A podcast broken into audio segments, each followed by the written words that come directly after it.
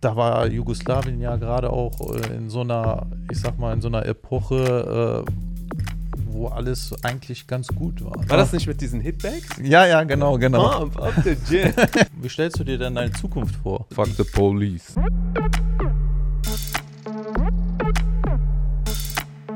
Hallihallo zusammen zu der heutigen Episode vom Podcast und mein heutiger Gast ist ein ehemaliger Schulkamerad und DJ. Herzlich willkommen, Dennis Sertlic. Danke, danke, Assad. Äh, wir haben uns lange nicht gesehen. Es hat sich ja ziemlich viel bei dir getan, so in letzter Zeit musiktechnisch. Du bist ja schon mittlerweile am Auflegen und so. Das schon. Also ich hatte mal eine längere Pause, habe jetzt aber so die ganze Sache mit der Musik halt in der letzten Zeit mal wieder so ein bisschen intensiviert. Mhm. Weil äh, die Jahre davor war halt auch so ein bisschen hektisch bei mir. Ne? Familie ist auch ein bisschen was größer geworden. Ne? Ich bin ja Familienvater und Wie viele Kinder hast du? zwei, Schön. zwei Kinder, zwei Mädchen. Ja.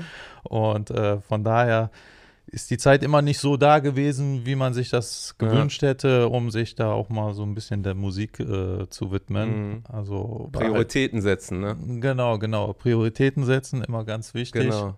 Äh, das dann auch so, so zu machen, wie man sich selber das dann auch wünscht, Mhm. das alles so umzusetzen. Ne? Und äh, jetzt, wo es halt ein bisschen entspannter geworden ist, ähm, sage ich mal, finde ich auch so wieder die Musik. Wobei ich würde sagen, ich habe sie jetzt nie wirklich irgendwie aus den Augen verloren. Mhm. Ne?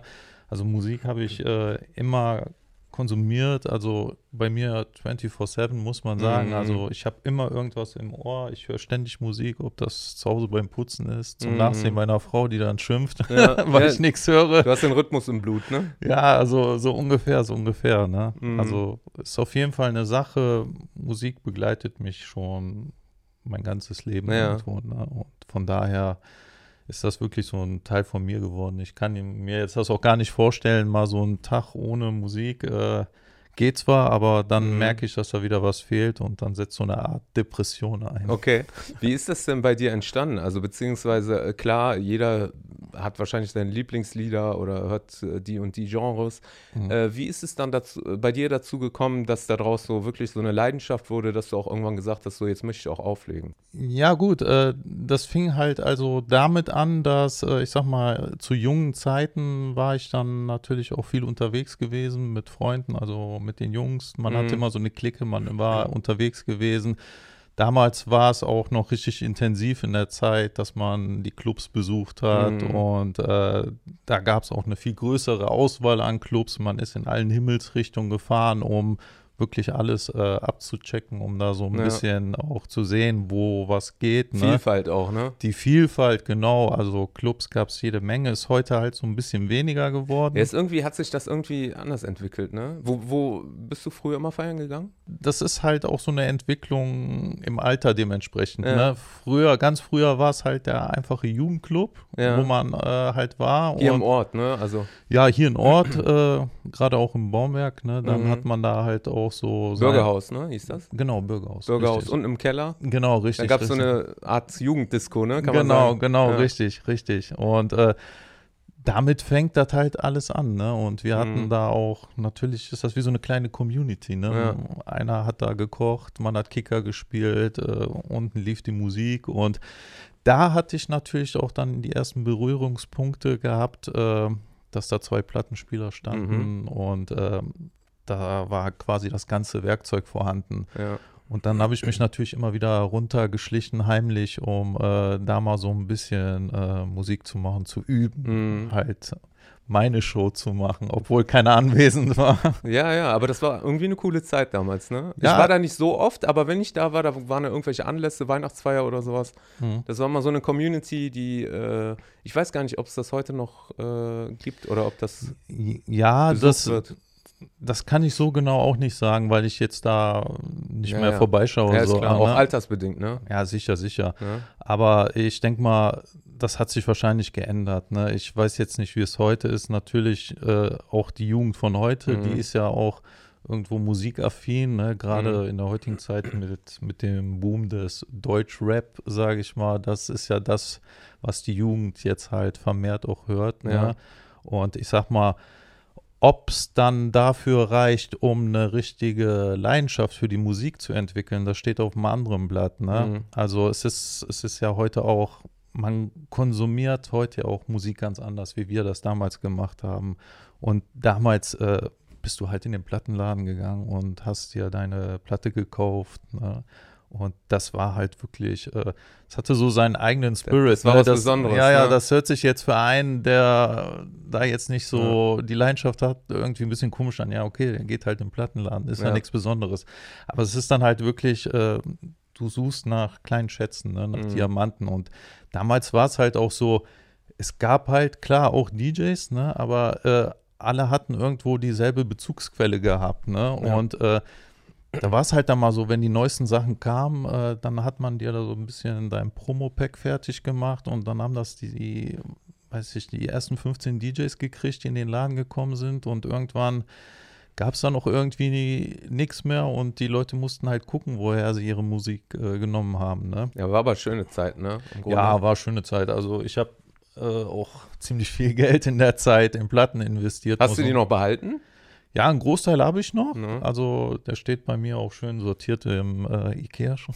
Ich denke mal auch, dass die auch an Wert gewinnen, ne? Also so als Anlage. Je nachdem, was das ist. Ja, ja, kommt drauf an, je nachdem, was das ist, was für ein Künstler das ist. Ähm, ich habe da jetzt aber nicht mit dem Hintergrund mir meine Ja, ja, Platten klar. gekauft. Ne? Nur ich habe dann irgendwann mal, Gut zu wissen, aber so, ne? Dass die halt noch was wert sind oder halt immer mehr.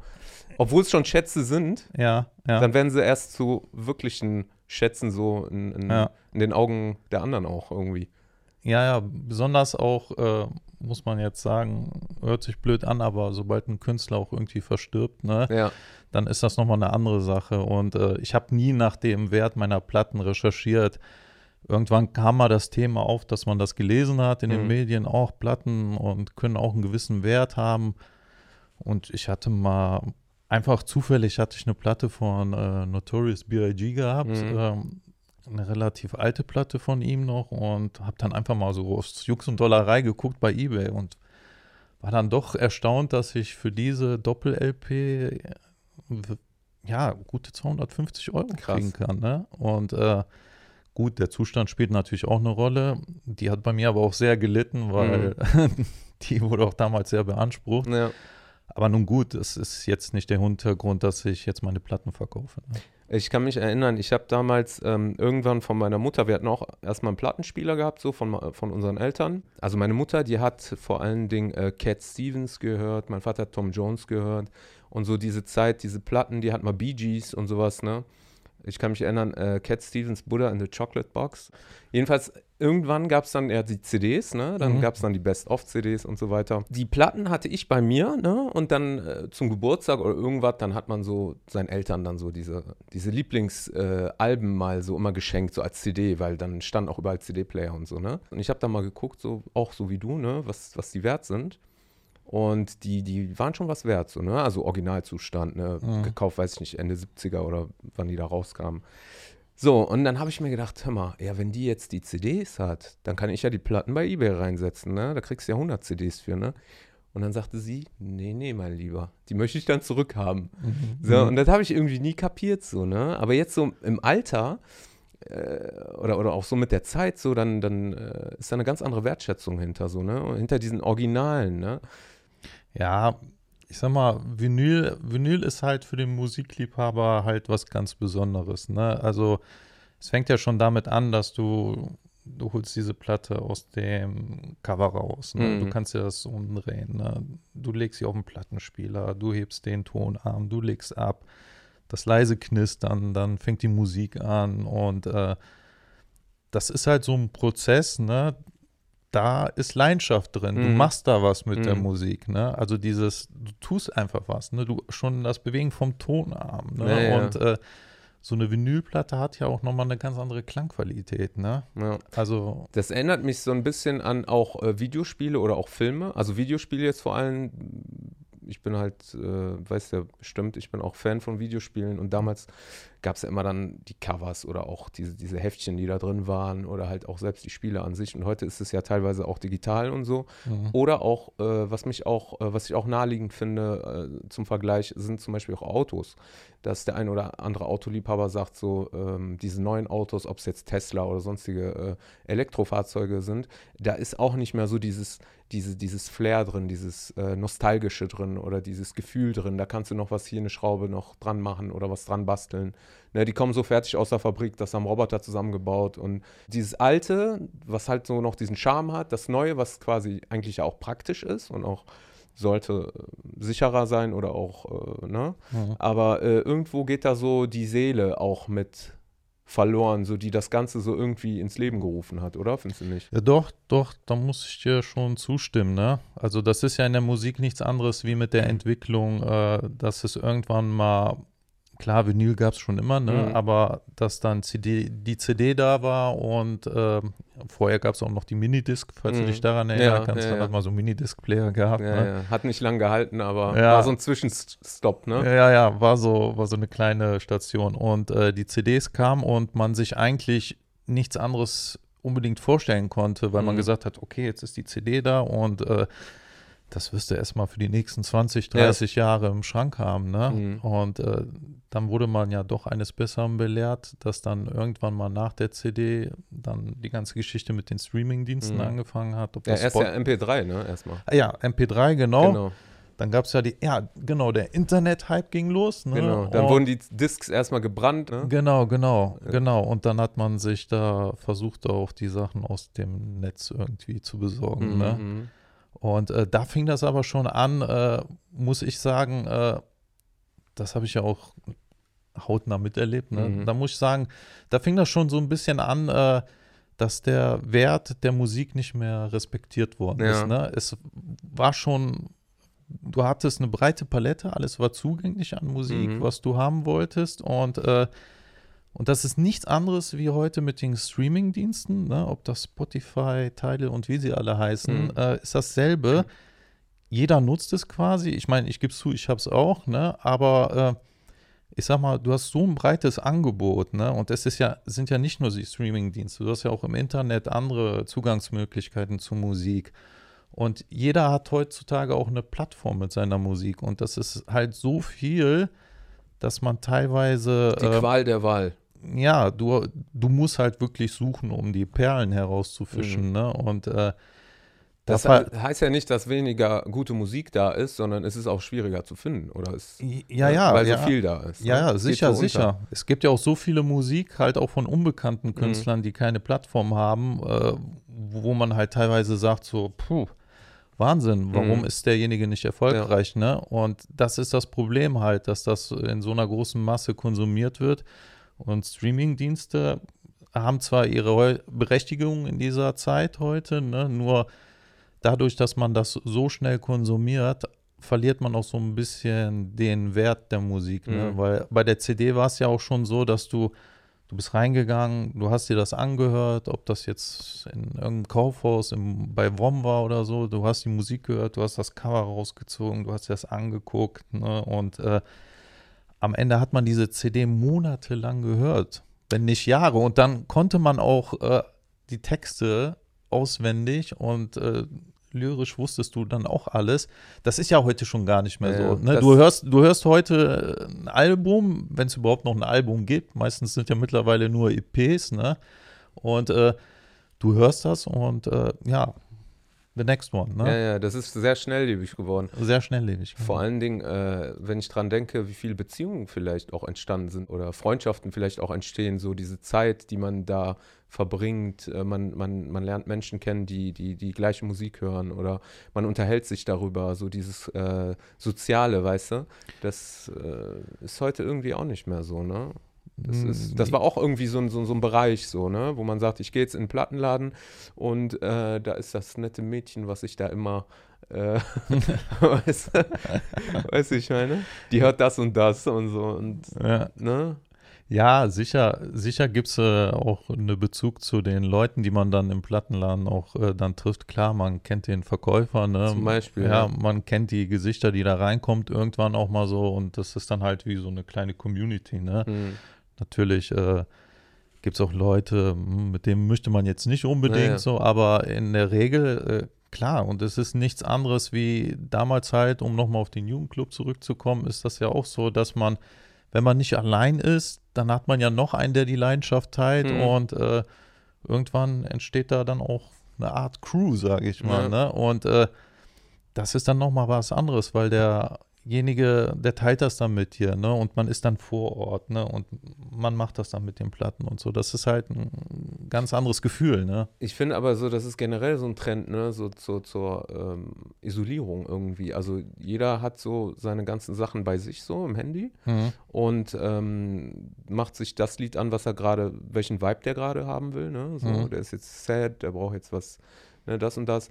Und es ist aber so nicht mehr so, dass man das so mit den anderen teilt. Ne? So, ich kann mich erinnern, wir haben damals ähm, zur Schulzeit ähm, haben wir ja angefangen, irgendwie so Rockmusik, Guns N' Roses, Mhm. Metallica und so. Mhm. Und dann äh, haben wir uns mit Freunden zu Hause getroffen, der und der hat eine neue Anlage gehabt so und dann haben wir so richtig alle Nuancen von dem Lied so richtig gehört, ob die, ob die Anlage das auch wiedergibt, weißt du? Und ja, ja. äh, wer trifft sich heute noch um, äh, ich meine, wir waren ja jetzt auch keine Musiker oder so, ne? Wir ja, waren ja jetzt ja, so, ja.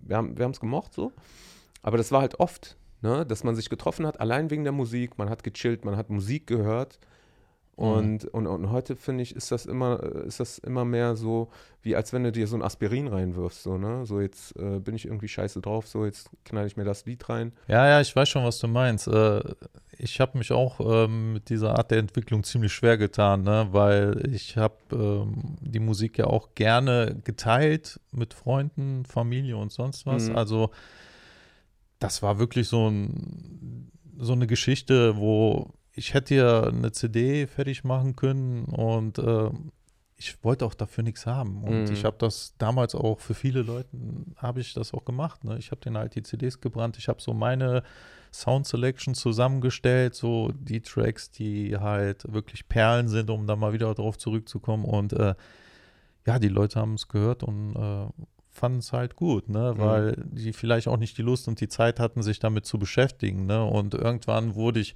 wurde ich zu einer Art Sound Selector und da war die Erwartungshaltung immer da, so, hey, wann, wann gibst du mir mal wieder eine CD Mhm. und ich brauche mal wieder gute Musik und so. Und letztendlich ist es ja auch der Musikgeschmack, der dann bestimmt, ob das, was du hörst, äh, auch Anklang Ja. hat. Ne? Das ist nichts anderes wie, wie mit dem DJ. Ne? Du machst die Musik und äh, steht, steht heutzutage auch nicht wirklich im Vordergrund, äh, ob du da der übelste Scratchmaster bist oder sonst was. Es steht einfach im Vordergrund so, was ist dein Geschmack, was hast du für eine Songauswahl und was spielst du? Und findest du wirklich immer den gewissen Punkt, den um- Nerv, ne? Den, den Nerv. Und darauf kommt es halt an, ne? Und das hat sich ja mit der Kultur ja auch so ein bisschen gewandelt, dass die Leute da jetzt auch nicht mehr so drauf achten. Ne? Ich meine, so zu der Hochzeit, äh, damals in den 90ern, war das halt ganz normal. Da wollten die Leute halt sehen, wie der DJ scratcht und was Mhm. der da macht und äh, ne, seine Flickflacks an den Turntables, sag ich Auch, mal. auch wenn man es nie verstanden hat, was der da macht. Nee, aber es war halt eine Show, eine Performance, Auf jeden äh, Fall, ja. die man haben wollte, ne? Ja, mit dieser Isolation, ne? Ja, äh, ist, ist wirklich schade so, weil jeder feiert so irgendwie für sich, muss Mhm. man sagen. Und äh, klar, die Leute gehen auch nicht mehr in die Clubs so großartig, ne? Und äh, dadurch hat sich ja auch so der Trend entwickelt, dass man eher so Hauspartys macht, ne? Mhm. was weiß ich, äh, jeder ist ja so sein DJ zu Hause, sage ich mal, ne? Ob der dann jetzt eine Bluetooth-Box stehen hat und es sind jetzt 15 Leute im Raum und du spielst halt mal eine Playlist ab, ne? Mhm. Playlist. Das ist heute das Ja, Ding. das ne? ist das, ja, ne? Playlist. Aber ähm, nichtsdestotrotz ist er ein guter DJ, der Geschmack hat, äh, trotzdem ja gewertschätzt heutzutage. Und ähm, äh, es ist ja trotzdem was Besonderes. Also es ist ja jetzt nicht so, dass man sagt, es ist genauso, wenn ich irgendwo in eine Pizzeria gehe, eine Pizza esse. Ich kann mir natürlich die Tiefkühlpizza in den Ofen schieben, so, dann werde ich auch satt. Aber äh, so in die Pizzeria zu gehen und dann nochmal so von so einem Chef da nochmal sowas gebacken zu bekommen, ist ja auch nochmal was anderes. Ne? Und ein DJ finde ich auch jetzt, um eine Party auch äh, mit seinen Ups und Downs und, und, und äh, zu, zu unterhalten, da kannst du auch nicht einfach robotartig eine Playlist reinballern, sondern der DJ, der hat ja auch das Feingefühl, wann flaut's ab, wann muss ich ein bisschen mehr Power geben, wann passt was. Das ist ja trotzdem nochmal was ganz anderes. Ja, ja, ich äh, weiß, was du meinst. Äh, nur das Ding ist ja halt äh, auch bei dieser Sache ist die Entwicklung ja genauso wie das Internet und die Streaming-Dienste, dass Mhm. irgendwann mal auch äh, die DJ-Technik sich verändert hat und halt äh, weniger Leute mit äh, Vinyl auflegen, sondern auch mehr zum digitalen Auflegen übergehen. Ne? Dann hast du halt dein äh, Mischpult, dein kleines, ne? Und deine Jogwheels und dann an den Laptop. Äh, heutzutage bist du ja Laptop-DJ, ne? Mhm. Und äh, da spielst du halt äh, deine Musik auch hauptsächlich digital. Und früher war es halt, da hast du schön deine Kisten geschleppt, ne? Also da wusstest du auch nach so einem Gig, was, äh, was du, Was du gemacht hast, Was ne? du gemacht hast, ne? Heute packst halt nur einen Laptop ein, ne? Und äh, klar, gebe ich dir recht, ist das jetzt eigentlich einfach mal so eine Playlist runterspielen, ne? Nur, wie gesagt, äh, da sich ja heutzutage mittlerweile jeder so schimpft, ne, hast du ja auch so eine breite Masse an Leuten, die auf einmal Musik machen und äh, da ist das dann für denjenigen, ich sag mal, der einen haben möchte, ja auch wie für mich, wie wenn ich Musik suche, ne? Mhm. Da musst du auch irgendwo die Perle finden, ne? Und klar, trennt sich irgendwann mal die Spreu vom Weizen, ne? Das Aber- erinnert mich an, äh, an äh, Fotografie. Ja, Das ist ähnlich. Mit dem, mit dem, äh, dass, ja, dass sich jeder ja schon äh, eine Digitalkamera leisten kann und jeder sich Fotograf schimpft und so. Also ich meine, das hast du in vielen Bereichen, wo Aha. du dann halt als Kunde oder als, als Konsument dann nicht mehr weißt, äh, hat das drauf, hat das nicht drauf, ist das der richtige für mich oder nicht? Was hat dich denn, äh, was hat dich denn inspiriert so? Welche, welche Musik? Wenn wir schon mal dabei sind. Ja, welche mich inspiriert hat, also das fing ja damals schon an, äh, ohne dass ich mir das jetzt speziell ausgesucht habe, aber das war so die Zeit bei mir Hip-Hop, ne? Mhm. Hip-Hop äh, fing das halt. Kannst du dich erinnern so an die erste Platte, die du geholt ja, hast? kann ich, Oder erste kann CD? ich. Und? Das, das vergisst man irgendwie nie, Nee, komischerweise, nee, nee. ne? Das erste Mal, ne? das, war so, das war so wirklich so ein Moment, äh, Ja. komisch. Die, die Ohren wurden entjungfert. Ja, es ist so, so ähnlich. Ne? Nee, das war, äh, das habe ich nicht vergessen. Das war damals, ähm, ich war in Gard auf dem Trödelmarkt Ja. und ich glaube, dass. In Jarat. In Jarat. In Düsseldorf Jarat. Ja, ja, ganz heißes Pflaster. Genau.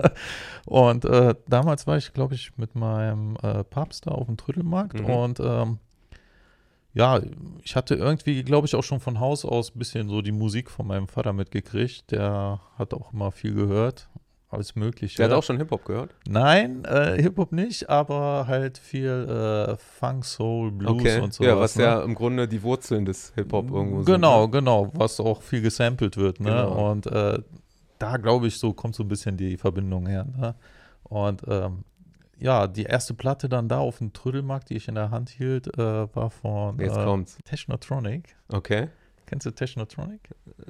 Technotronic. Ja. Pop up the jam, pop Bump it it up, why you feel Ähm, stop ja, ja, ja, Also genau. das war, das war eigentlich mehr so ein Dance-Ding, Ja, ja, ne? ich wollte gerade sagen. So, so eigentlich so ein Black Dance-Teil, ja, ne? ja. Was ja damals so in der Zeit ja schon viel, vieles war, ne? Also. War das nicht mit diesen Hitbags? Ja, ja, genau, genau. Pump up the jam. da haben sich alle Hitbags geholt dann, ne? Auf einmal. Weißt ja, du noch? Klar, klar. Jeder, jeder Das war Trend. voll die Werbung für Hitbags irgendwie, dieses Musikvideo von denen, ne? Kann das sein? genau. Pump up das Bier, pump, Pump es es jetzt, pump es hier. Genau, genau. Das, das war so die Zeit, ne? Und das war die erste Platte, die ich so in der Hand hielt und die ich auch haben wollte. Die hast du gefeiert, ne? Die habe ich gefeiert. Cool. Ja, ich habe zu der Zeit alles gefeiert. Aber jeder fand das ja cool damals, ne? Ja, du hattest ja auch nicht unbedingt jetzt so, ich sag mal, in unserem Raum äh, groß Auswahl. Du wurdest ja quasi vollgeknallt mit dem ganzen Zeug, ob das jetzt Snap Ja, ja. war oder Also ich muss dir ehrlich sagen, ich finde das immer noch cool. Also was wie Snap oder so, klar ist es nicht mehr zeitgemäß irgendwo. Aha. Ja, meistens äh, brauchst du es ja auch Nee, nicht nee, mehr, ne? nee, nee, aber irgendwie hat das trotzdem, das Gefühl kommt immer noch an irgendwie, ne, oder? Ja klar, das ist gehört ja auch in das Genre Alltime Classic, ne? ne? Also es sind ja Sachen, die kannst du auch immer wieder spielen. Das äh, wollen die Leute auch hören, ne? Und dann später hat man dann äh, sich ein bisschen äh, definiert, oder? Was Ja. kam dann? Ja, danach äh, wurde es ja eigentlich lange Zeit halt mit äh, Eurodance äh, vollgeknallt, ne? Mhm. Den ganzen Sachen. Und äh, dann kam auch so eine kleine Haus-Techno-Phase. Mhm. Aber eher unwesentlich, ne? Also ich bin da nie, nie wirklich tief reingegangen in das Genre, ne? Vocal House fand ich immer ganz gut, finde ich heute noch gut, aber weiter auch nicht, ne? Also ich brauche schon ein bisschen Vocal, ne? Und äh, das war so eine kurze Station und dann ging es eigentlich schnurstracks äh, in den Hip-Hop-Bereich, ne? Aber- dann war es dann auch der erste Berührungspunkt quasi mit der West Coast, ne? Mhm. West Coast Musik. Das war, da konnte ich mich auch äh, an Zeiten erinnern. Da haben wir das erste Album von Snoop Dogg, das Ja, das- erste Album von Dre und so. Das waren die Zeiten. Das waren Zeiten. Das waren die goldenen Zeiten, oder? quasi an jeder Ecke waren irgendwelche Partys Ja. gewesen, ne? Und äh, das, weiß nicht, das war. Das ist eine unvergessliche Zeit, finde ich. ja, es ist auf jeden Fall, muss ich sagen, es äh, war prägend, ne? Ja, auf jeden Fall. Ich meine, es kann ja jeder sagen. Ne? Jeder wird wahrscheinlich sagen, auch jetzt die Leute, die jetzt heute 15 sind, die werden sagen, vor zwei Jahren war ich 13 und äh, da lief das und das Lied, ne? was ja heute modern ist. Und äh, die Zeit hat mich geprägt. Also was wollt ihr zwei Knacker da? Ne? Mhm. Aber äh, es war ja doch was anderes, denn die Musik, die war ja im Wandel. Ne? Also Mhm. du, hast ja, du hast ja heute alles irgendwo, aber zu der Zeit, die wir gerade, über die wir gerade reden, da, da gab es ja so eine Entwicklung. Also du, ne, was du auch gerade erwähnt hast, dann von dem Funk ins Hip-Hop, dann äh, Eurodance-Geschichten, wo dann halt so ein bisschen Rap mit Techno gemischt war. Äh, es entsteht daraus nichts Neues mehr. Es entstehen irgendwie die, die Genres nicht mehr neu. Es ist alles irgendwie schon, alle Genres sind schon irgendwo etabliert. mhm. Ne? Und, und es wird einfach nur noch geliefert. Ne? So, es wird auch noch. Ja, es, äh, es entstehen ja auch viele Untergenres, ne? Ja, ja, also gut. wenn du, wenn du, es gibt ja immer irgendwo eine Entwicklung, ne? Aber um auf dieses Generationending zu kommen, Ja. es ist ja nichts anderes wie die Musik, die wir gehört haben, wo mein Vater aber dann zu mir gesagt hat, ach ja, ob es jetzt Snoop oder sonst wer Mhm. ist, ist doch egal, Der welcher hat die Künstler. Samples erkennt. Hat Ja, dass er, dass er die Samples erkennt und sagt so, ach ja, gut, das haben wir in den 70er auch gehört. Ja, ja. Und du denkst, hä, wie in den 70ern? ist doch Ne? brandneu. Ja, weißt du, ey, was erzählst du für einen Quatsch, meinst du? Das ist jetzt der heiße Scheiß, das Ja. wird jetzt gefeiert, ne? Und er immer so geschmunzelt hat, aber mir jetzt nicht unbedingt immer die Künstler genannt hat, ne? Mhm. Und das ist dann halt jetzt so das Ding, dass dann auch die jüngere Generation natürlich den Kram aus den 90ern so ein bisschen samplet, ne? Mhm. den wir gehört haben. Ne? Und ist ja dann auch logisch, dass, wenn mein Vater damals zu mir gesagt hat, so, ja, diesen Sample erkenne ich, das haben wir in den 70ern gehört, können die sich nicht mal was Neues einfallen lassen. Mhm. Ist das dasselbe wie wir, wenn, wenn wir jetzt Sachen hören, dass wir dann sagen, so, ha, das haben wir in den 90ern gehört, Mhm. jetzt samplen die das. Ne? Ja, ist ja. ja auch nichts Neues. Aber ich glaube, man darf das auch gar nicht immer so sehen. Also so als, als äh, was Negatives nach dem Motto, die sind nicht kreativ. Man kann es ja auch als eine Art Hommage an die Ja. Musik, an dieses Genre, ne, an diese Epoche sehen, ne, wenn du dann da, Wenn es gut gemacht ist. wenn es gut gemacht ist, das ist natürlich das Wichtigste, wenn es gut gemacht ist. Wenn es natürlich äh, nicht so toll klingt, dann äh, würde ich sagen, netter Versuch, aber war wohl nichts, ne? Hast du das Gefühl, dass ähm, Musik dich irgendwie äh, insofern geprägt hat, dass das dich zum Beispiel durch schwierige Zeiten äh, begleitet hat oder, oder dir Kraft gegeben hat oder, oder, oder dich irgendwie auch gelenkt hat? Oder dass du gesagt hast, äh, das baut mich auf, das hat mir Kraft gegeben? Das, Ja, definitiv, definitiv. Also ich hatte, ich hatte natürlich auch nicht immer leichte Zeiten gehabt in meinem Leben und äh, Musik war immer so ein Rückzugsort. Ne? Also Musik war wirklich auch, gerade mit der Musik, die wir so gehört haben, die auch sehr ausdrucksstark ist, äh, konntest du auch immer irgendwo dein, ja, dein, Gefühl, Ja, ja. dein Gefühlchaos auch irgendwo, äh, ich sag mal, mit der Musik verarbeiten. Ne? Wenn es dir nicht so toll ging, äh, dann hast du auch dementsprechend Musik gehört. Fuck die- the police. vielleicht mal um ein bisschen härtere Sachen, ne? um einfach abzubauen. Ne? Das Ja. ist dasselbe, wie wenn du ins Studio gehst und du haust den Boxsack kaputt, Mhm. äh, weil du dich abreagieren musst. Und so hat man es halt mit der Musik gemacht. Vielleicht würde einer sagen, ja, wenn es dir doch schlecht geht, dann hör doch nicht solche aggressive Musik oder was negativ behaftet ist, dann hör doch was Positives. Das baut dich dann vielleicht auf. Mag ja sein, ist ja auch nicht falsch gedacht, ne? Aber manchmal reagiert man halt so, dass man das auch hört, was man gefühlsmäßig gerade in sich trägt. Ne? Und wenn es mir gut geht, ja, dann höre ich auch halt äh, schöne Lieder ne? und äh, was, mhm. was Melodisches. Ne? Ich glaube, das, äh, das ist deswegen, weil äh, man, man möchte sich ja auch äh, äh, verstanden wissen. Und wenn, wenn dann man einen Künstler hört, der dann seinen, seinen Frust mhm. auf, auf der Platte rauslässt und du bist auch gerade frustriert und du hörst dann gerade jemanden, der irgendwie dasselbe durchlebt oder zumindest was ähnliches, ähnliche Gefühle durchlebt, dann mhm. fühlst du dich irgendwo verstanden. Das ist irgendwo, als wenn du mit jemandem sitzt, der dich gerade versteht und die ganze mhm. Welt draußen, die reale Welt versteht dich nicht. Die denkt sich, was, was ist, geht mit dem, ne? Thema äh, Deutschrap beispielsweise, ne? Ich habe nichts gegen die Rapper. Äh, ich gönne denen das auch. Ich finde das auch cool, dass da gerade ein Hype ist und dass die damit auch gut Geld verdienen, dass da Kreativität äh, bei rumkommt und sowas, ne? Finde ich super cool. Das Ding ist nur für mich persönlich, als jemand, der zu der Zeit auch äh, das erlebt hat, wie Rap entstanden ist und so wie du auch, ne? Also zu unserer Zeit, da kam ja dieser Wandel und äh, warum Rap entstanden ist oder auch jetzt Gangster-Rap oder sowas, ne? Das waren ja mhm. quasi dann auch da die Umstände in, in den Ghettos, in den Slums oder wo dann, wo dann, oder die Ungerechtigkeit, die dann äh, teilweise war, ne, wo dann die Menschen dann darüber gerappt haben, um auch Gehör zu finden. Das ist irgendwo authentisch gewesen. Und äh, ich hatte immer das Gefühl bei den Deutschrappern, äh, dass die irgendwo sich diesen Hype zunutze machen, wobei sie selber hier gar nicht sowas durchleben wie damals die, die Leute, die im Ghetto leben. Ne? Verstehst du, was ich meine? Und das war irgendwo so für mich als jemand, der damals schon die Musik verstanden hat diese, diese Rap-Musik oder auch den Frust, den die Menschen da hatten, ja. äh, das war für mich unrealistisch. Es hat auch nichts damit zu tun, ob, ob das qualitativ gut ist oder nicht. Nur ich habe es einfach nicht abgekauft, weißt du?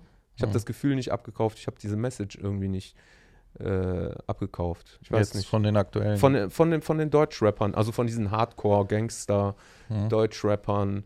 Äh, klar, ähm, meine das auch nicht böse oder so, ne? Ich meine das einfach nur so als Analyse warum jemand wie ich, der aus der Zeit, also der diese Zeit miterlebt hat damals, wie, wie der Gangster-Rap und alles, wie das äh, rausgekommen ist, äh, ich habe da nie den Anschluss zu Deutschrap gefunden, weil ich da irgendwo auch in meiner Realität nicht das gesehen habe, wovon die gerappt haben. So. Mhm. Selbst wenn ich in Berlin unterwegs, ich bin oft in Berlin unterwegs, mhm. klar gibt es da miese Ecken und so, ne? Und klar, auf jeden Fall gibt es auch Schießereien und, und mhm. schlimme Sachen. Aber ich finde halt das ziemlich übertrieben und auch unrealistisch. Und ich finde, in das, worüber die amerikanischen Rapper äh, damals gerappt haben, das war schon realistisch. Und das war teilweise auch grenzwertig, dass, dass dort äh, die Behörden oder auch die Öffentlichkeit das auch äh, teilweise verhindern wollten, dass das überhaupt an die Öffentlichkeit kommt, damit es halt keinen äh, öffentlichen äh, Aufschrei gibt oder damit sie halt nicht im schlechten Licht dastehen. Ja, ja, das äh, stimmt auf jeden Fall. Ne? Also gerade gerade zu unserer Zeit haben wir ja auch viel amerikanische Sachen konsumiert. Ne? Genau. Und äh, gerade zu der Zeit damals hattest du ja auch äh,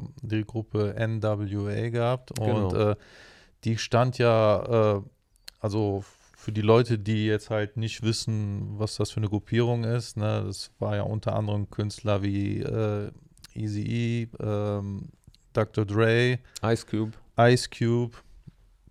Habe ich jetzt noch einen vergessen? Ja, da ist noch einer. MC Ren. MC Ren. Genau. Genau. Stimmt. Ich meine, ich mein für die Leute, äh, der kommt immer zu kurz, ne, irgendwie. Ja. Es gibt okay. immer bei jeder Gruppe so einen, der im Hintergrund ist, der irgendwie nie genannt wird, ne? Genau, genau. Wie bei den Fantastischen Vier, ne? Da gibt es auch ja. drei, die immer vorne sind. Einer, der ist hinten irgendwie an, am Schlagzeug oder keine Ahnung, was der macht. Ja, du hast immer irgendeinen im Hintergrund.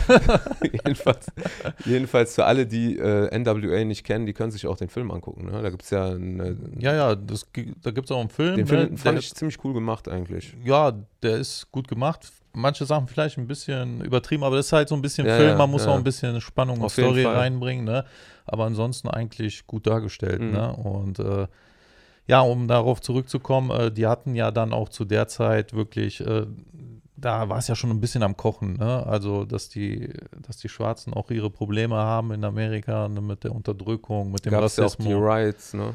Ja, verschiedene, verschiedene, Gruppierungen, gerade auch in LA und äh, dass, dass die dann aber auch, sag ich mal, so irgendwo auch ein Tabu gebrochen haben. Genau. Äh, dass sie mit ihren Texten, die ja dann irgendwann auf dem Index gelandet sind, äh, dass die dann ein Tabu gebrochen haben, mit, äh, damit auch so nach außen zu gehen. Es wollte sich ja auch alles durch den Film kann man das erfahren. Ne? Dann muss ich jetzt hier nicht so viel zu erzählen, aber um es nur mal kurz zu machen, da war ja nicht unbedingt einer da, der das dann auch auf ein Label packen wollte, ne? dass das dann auch äh, in den Regalen steht. Ne? Und äh, man hat es dann doch letztendlich gemacht und äh, ja, dann kamen halt so Tracks wie Fuck the Police ne? und ähm, das hat die Massen natürlich mitgenommen. Und dann gab es ja auch Ausschreitungen, auch alles. Ne? Das hat die Leute ja mobilisiert um es mal anders auch zu sagen, ich meine, die Musik ist ja immer auch so eine Ausdrucksform, ne? eine Ausdrucksform, äh, gerade Black Music auch äh, der Gesellschaft, ne? auch für, für eine Gruppierung von Leuten, sage ich mal, die sich äh, irgendwo im Nachteil sehen. Ne? Und äh,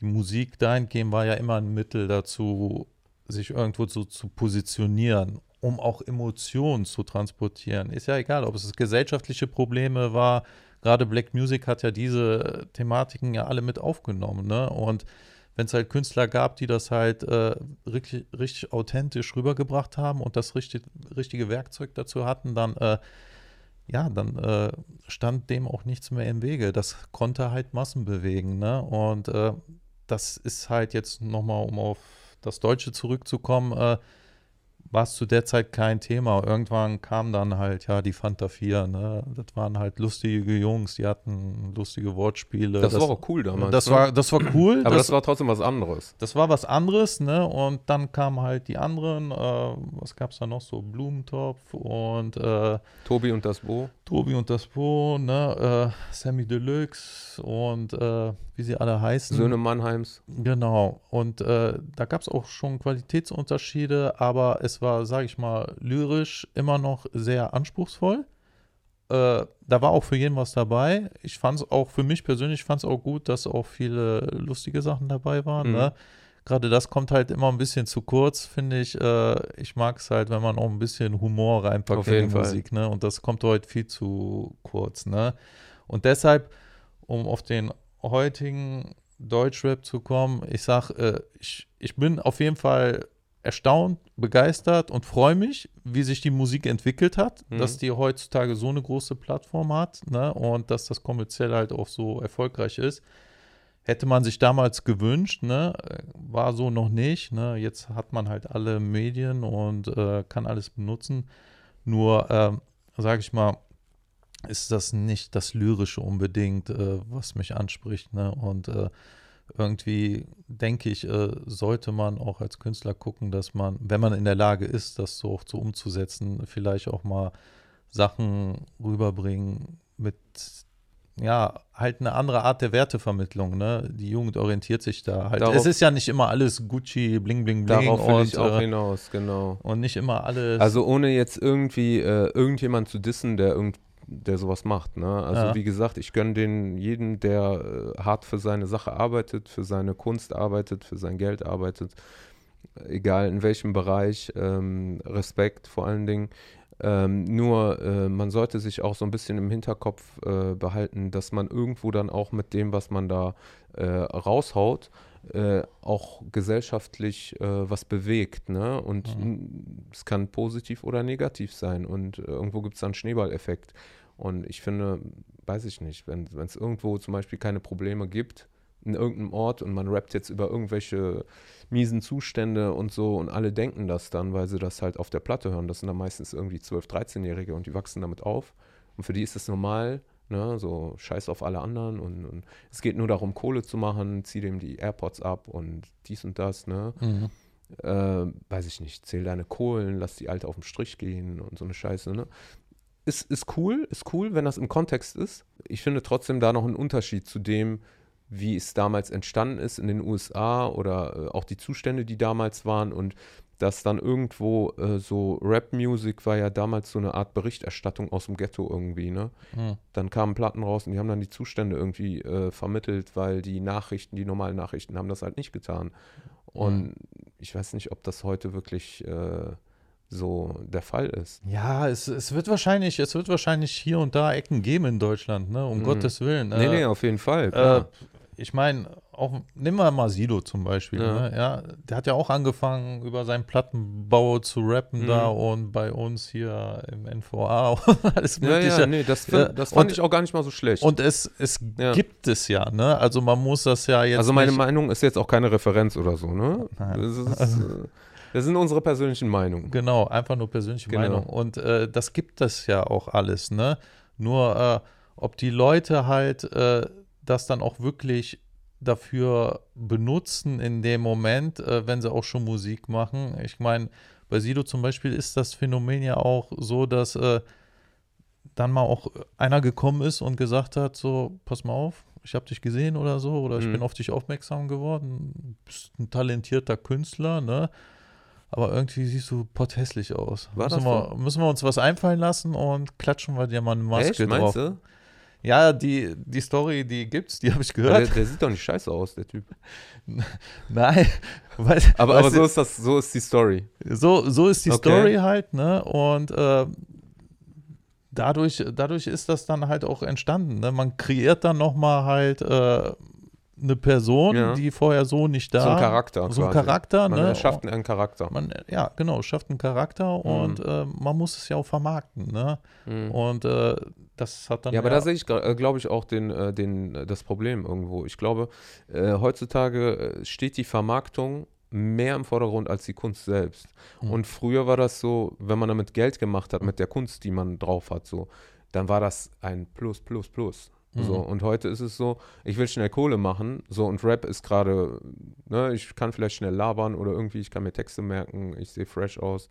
Also ich bin, ich bin der Meinung und äh, das sage ich jetzt mal ganz klar, diese, dieses, äh, das schnelle Geld, ja, was du, ob das jetzt im Hip-Hop ist oder sonst wo, ne, also das geht mir ja eigentlich schon so ein bisschen auf den Nerv, weil äh, man, ob das jetzt Künstler, Jugendliche oder sonstige Leute aus unserer Gesellschaft sind, ne, es wird ja überall propagandiert, äh, äh, du kannst das schnelle Geld machen, wenn du das und das machst. Ne? Ist ja, ob du jetzt ins Internet gehst ne, und irgendwo was guckst, äh, du wirst ja direkt mit irgendwelche Werbeanzeigen bombardiert. Ne? Fall, ja. Ja, äh, werde zack jetzt Millionär und du musst nur diese und diese Sachen Macht machen. mich zum Millionär, sponsort mich. Wisst ihr Bescheid, ne? Ja, oder weiß nicht, äh, den Leuten wird halt das schnelle Geld versprochen und äh, es ist aber nicht so in unserer Gesellschaft, dass du dass du nichts machen musst und du Das verdienst ist Geld. unrealistisch. ist unrealistisch und du, du musst was äh, liefern und das ist bei den Künstlern ja auch nicht anders.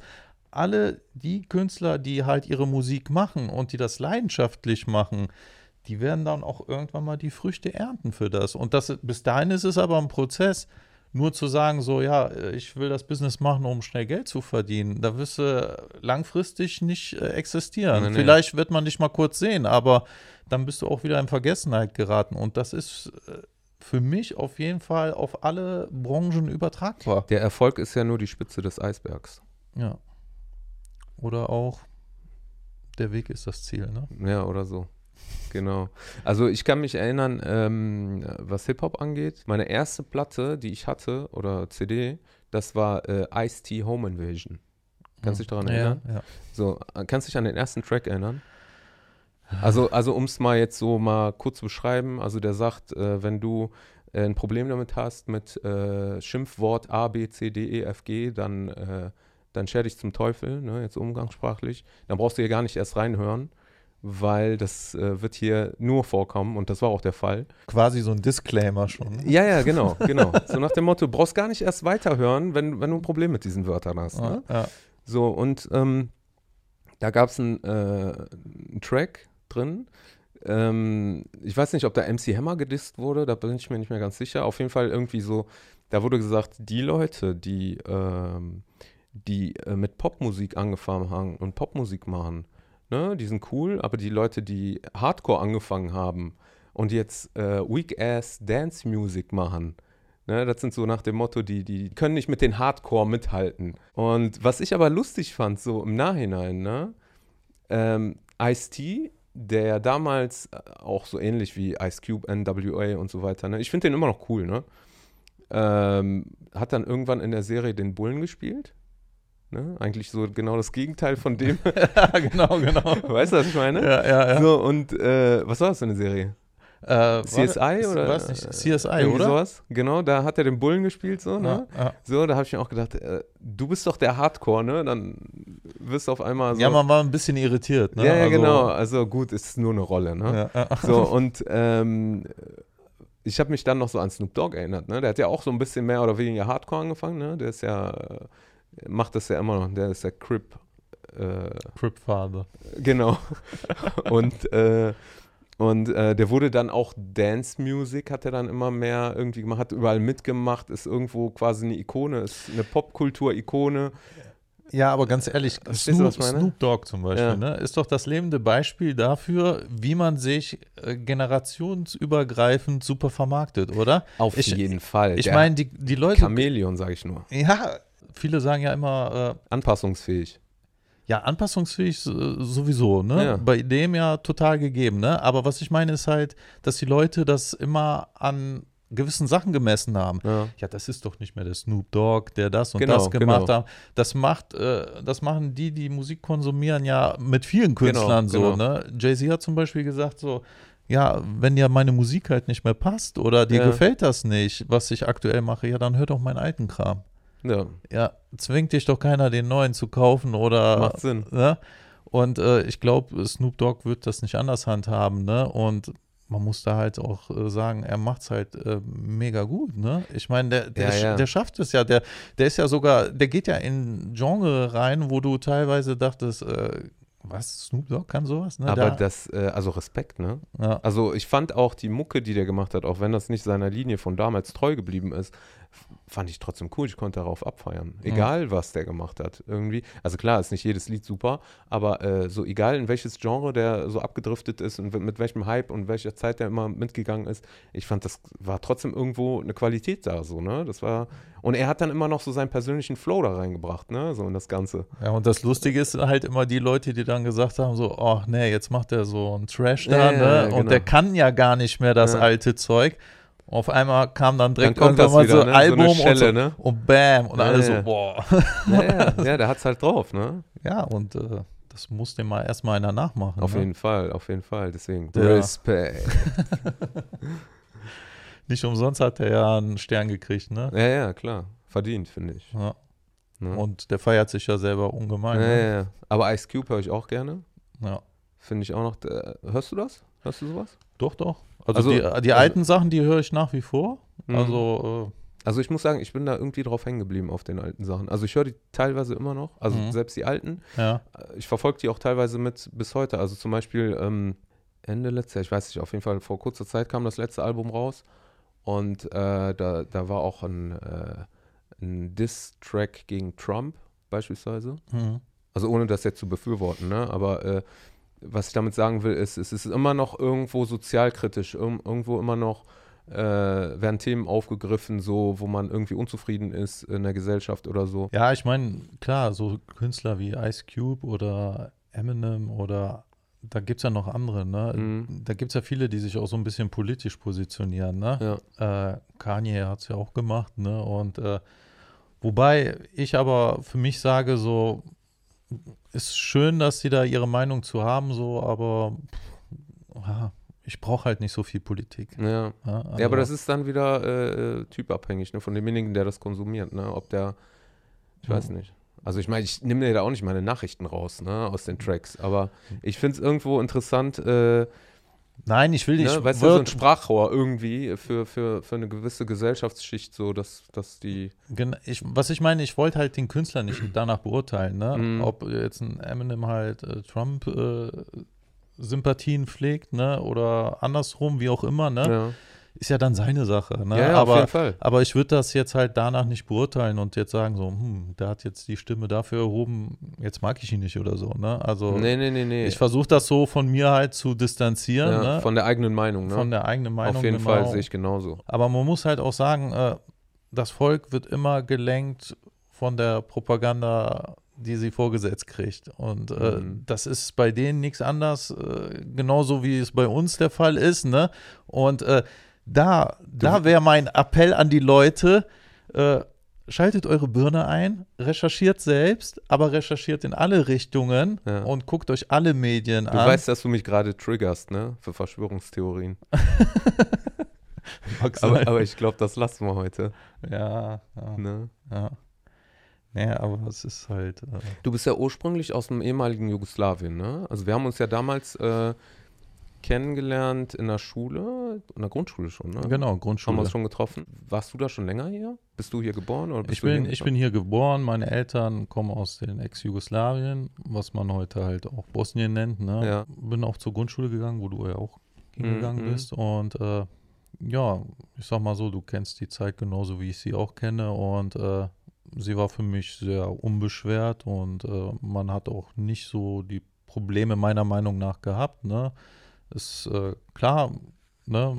Leute mit Immigrationshintergrund gab es da ja auch schon, ne? aber ich denke mal nicht, dass das für uns ein Problem war. Ne? Und äh, meine Eltern haben mich da ja auch äh, relativ offen erzogen. Ne? Also Mhm.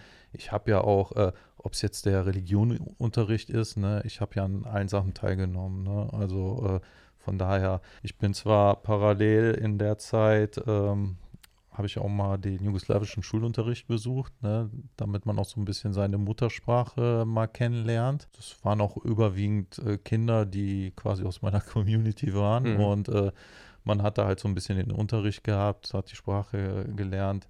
Ich fand es nicht schlecht, ne? Mhm. Es war jetzt wirklich aber nicht der Hauptbestandteil bei uns im Alltag gewesen. Also nicht so sehr, wie es vielleicht in heutigen Familien so ist, wo der Vater und Mutter nach 30 Jahren noch kein Deutsch sprechen und Ja. äh, die Kinder eher so ein so eine halbe Mischung aus Deutsch und Ja, ihrer ja. eigener Sprache sprechen. Naja, Kanakendeutsch, ne? Ja, genau, Kanackendeutsch und äh, das war absolut nicht der Fall, ne? Und äh, trotzdem kann ich es noch, ne? Was ist ich- das Kanakendeutsch? Um Gottes Willen. nee, nee, also äh, klar, man beherrscht, ne? Es ist wie Fahrradfahren, du verlernst es nie, ne? ist los, Bruder? Ja, was guckst du? Was guckst du so, ne? Ja, ja. Sagen wir mal so, man kann sich der Situation anpassen, ne? Ja, ja, klar. Also Denn dann, bevor man, bevor man sich so positioniert im hochgestochenen Deutsch Ja. äh, und äh, du hast dann deine man, Konflikte. man, man ist schon so ein bisschen Chamäleon, ne? Irgendwo. Man muss das irgendwie sein. Aber ich finde, ähm, also, ähm, ihr seid ja auch nicht, also da du ja hier aufgewachsen bist, gehe ich jetzt davon aus, dass du auch nicht, dass deine Eltern nicht wegen dem dortigen Konflikt hergekommen sind, weil es ja erst viel später angefangen hat. Genau, Ja. richtig. Das ist dann auch so eine Situation gewesen. Wir sind ja dann auch immer jedes Jahr nach Bosnien quasi Mhm. mit dem Auto. Ne, Im Urlaub, ne? Urlaub und das waren, Schrägstrich Familie besuchen. genau, das waren halt äh, sechs Wochen to the fullest, ne? Und äh, das waren auch schöne Zeiten, ne? Also man hat ja da auch äh, die restliche äh, Familie um sich herum gehabt, ne? Äh, das war so wirklich äh, ein Abenteuer, ne? Man war auch in der Natur viel unterwegs, es war halt eine andere Umgebung.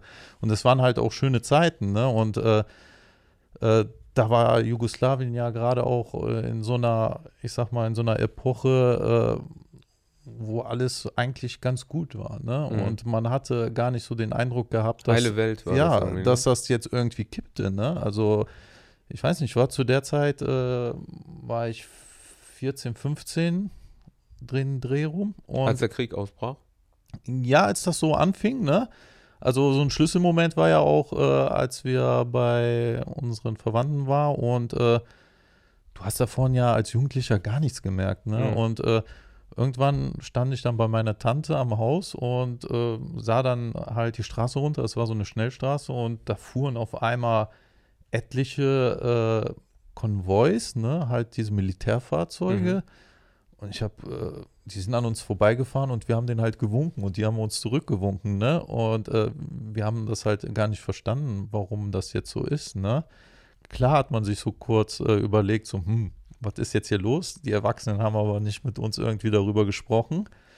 So, und das war halt so der letzte Urlaub, den ich in Erinnerung hatte, bevor Mhm. das halt alles losging, ne? Und ähm, ja, also keine Ahnung, ne? Man hat das halt irgendwie, das war so irgendwo entfernt gewesen, weil wir dann auch hier wieder in Deutschland waren, ne? Aber überhaupt nicht äh, ja, vorstellbar, was da passiert, ne? Ist schon traurig. Also Ja, ist, schon- ist schon traurig. Man, äh, man hat das halt immer so, so ein bisschen versucht zu verfolgen in dem Alter, in dem man war. Ne? Ich hatte dann teilweise gedacht, hm, gut, äh, muss ich jetzt dann auch irgendwie in die Armee oder so? Ne? Ich hatte zu der Zeit nicht die deutsche Staatsbürgerschaft gehabt und habe dann gedacht, hm, okay, äh, muss ich da jetzt irgendwie was? Aber es war wohl halt auch nicht so. Ne? Also man hat mir das dann auch erklärt, dass das bei mir jetzt kein Thema ist. Ne? Und äh, ja, relativ dankbar. Ne? Und äh, zu der Zeit fing die Flüchtlingswelle ja auch an. Ne? Mhm. Das ist ja nichts anderes wie mit Syrien. Ne? Äh, kamen ja auch die ganzen Leute aus dem Balkan nach Deutschland. Ich wollte gerade sagen, also so wie du mir das erzählst und auch so, wenn ich, ich kann mich ja auch dran erinnern damals, wie das war äh, mit, mit dem äh, Jugoslawienkrieg. Äh, das, ich finde, da sind sehr, sehr viele Parallelen. Also zwischen also dem Jugoslawienkrieg und jetzt auch dem Syrien-Konflikt. Ähm, also bei uns beispielsweise einmal, also dass wir zum Beispiel schon hier waren, ohne dass dort ein Konflikt war. Bin übrigens durch Jugoslawien oft gefahren.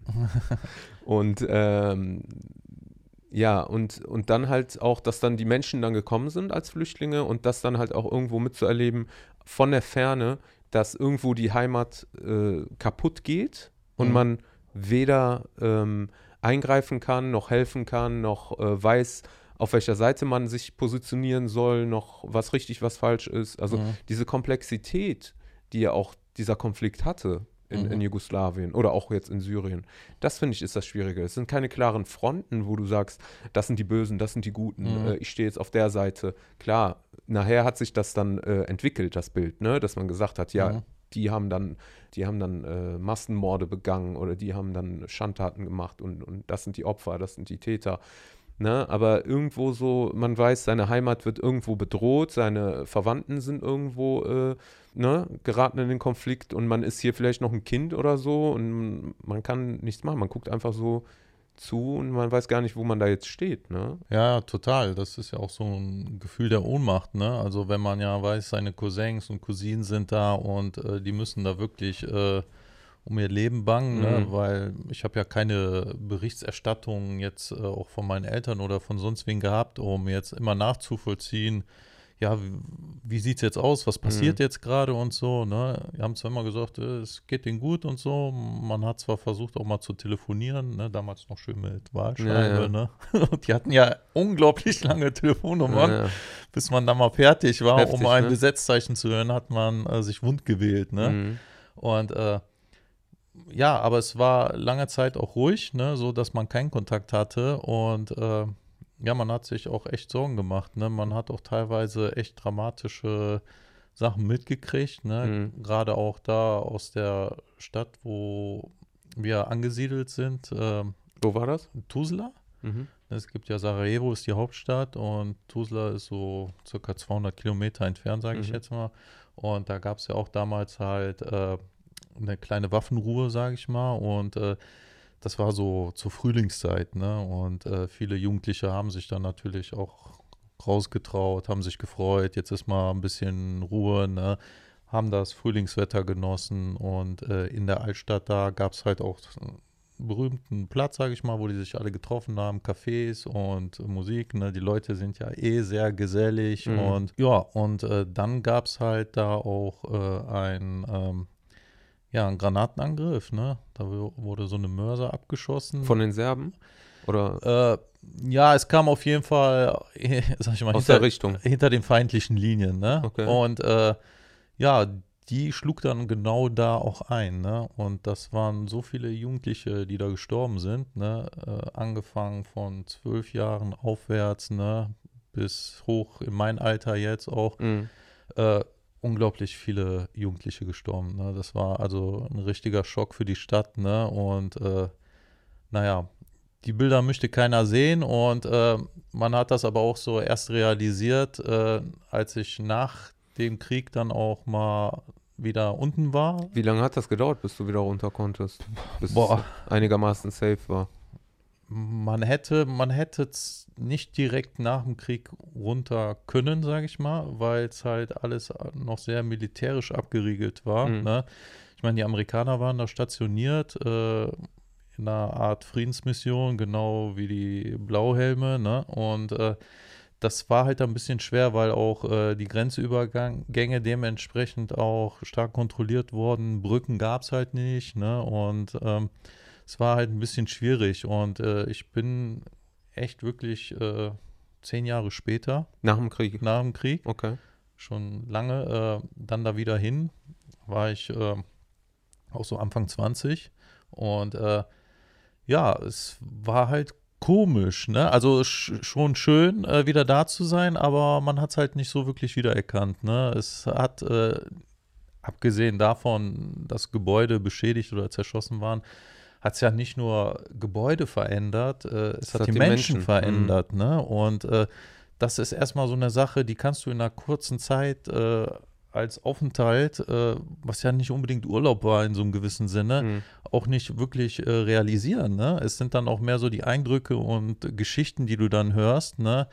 wo du dann auch teilweise äh, dir dann denkst, so, hm, kann ja nicht sein irgendwo. Ne? Wir waren halt, ich war halt mit meinem Cousin auch äh, am so einem See, am bekannten See da, da gab es halt auch viele Cafés und äh, war, war wie so ein Hotspot, ne? So ein Chiemsee mit Ballermann quasi. Mhm. Und äh, dann waren wir halt da gewesen und äh, waren halt auch Leute in den Cafés und man kannte sich ja da auch untereinander und man sagte mir dann auch, ja, der Mann, der da drüben sitzt und so, das ist, das ist so ein Typ und der war im Krieg auch dabei und äh, hat dann so eine Geschichte zu den Menschen erzählt, mhm. wo du dann aber auch äh, du konntest das nicht mit der Person in Einklang bringen, ne? Mhm. Und das ist das, was dich halt so irritiert hat, ne? Du hast die Menschen gesehen, aber du konntest deren äh, Leid oder egal was sie gemacht haben in der Zeit, äh,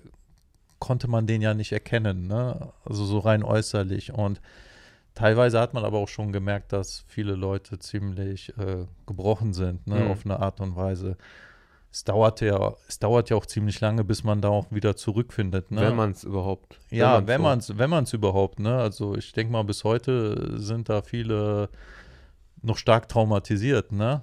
Äh, und äh, ist eigentlich, eigentlich äh, schade sowieso, ja. Egal, ob das jetzt in Syrien oder sonst wo ist. Ne? Ich finde das Schlimme auch, äh, was du gesagt hast, so als du dann äh, nochmal äh, die Heimat besucht hast. Und äh, ich äh, telefoniere zum Beispiel auch noch mit Leuten äh, oder mit Familie aus Syrien und so. Die sagen mir immer, du wirst sehen, das ist nicht mehr dasselbe. Die mhm. Menschen sind nicht mehr dieselben. Mhm. Die Leute, die du gekannt hast, die werden jetzt komplett um 180 Grad anders sein und so. Abgesehen von den ganzen Sachen, die zerstört wurden, den Häusern, den Gebäuden, den Konflikten, die Grenzen, die neu gezogen werden, die äh, Regierungen, die neu aufgestellt werden oder sonstiges. Dieses, dieses menschliche Leid, diese, diese seelischen Narben, mhm. die äh, in der Bevölkerung, in den Menschen so, mhm. das ist das, was, was ich am schlimmsten finde, wo, wo was du auch nicht mehr wieder aufbauen kannst. Mhm. Ja, du kannst die Gebäude kannst wieder aufbauen und alles, ne? Du kannst das Land wieder schön machen kannst einen Acker wieder pflügen und alles, ne? Aber du kannst halt diese, diese, diese, diese seelischen Schmerzen, die Menschen, die Kinder, die in diesen Konflikten äh, zugeschaut haben, wie ihre Eltern umgebracht wurden, wie ihre Mutter vergewaltigt wurde vor den Augen oder so Sachen. Mhm. Wie mhm. willst du diese Menschen, wenn die jetzt heute 40 sind oder so, wie willst du das aus denen rauskriegen?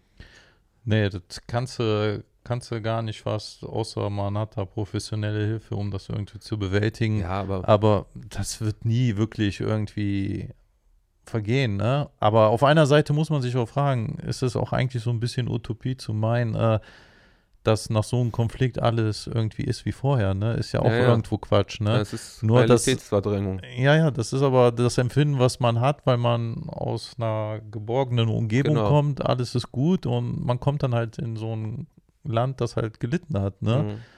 Und ist ja, ist ja erstmal klar, dass man das selber auch, diese Eindrücke, die muss man ja auch erstmal irgendwo verarbeiten, ne? Mhm. Und dann ist ja klar, dass man erstmal so diesen Eindruck hat, ne? dass man das wahrnimmt und das so äußert. Aus Trauer wird dann irgendwo auch Wut und Unverständnis und dann äh, vergeht nochmal eine längere Epoche, sage ich mal, an Zeit, wo du dann aber dann auch dich fragst, so, warum ist das denn überhaupt passiert? Was war der Auslöser, ne?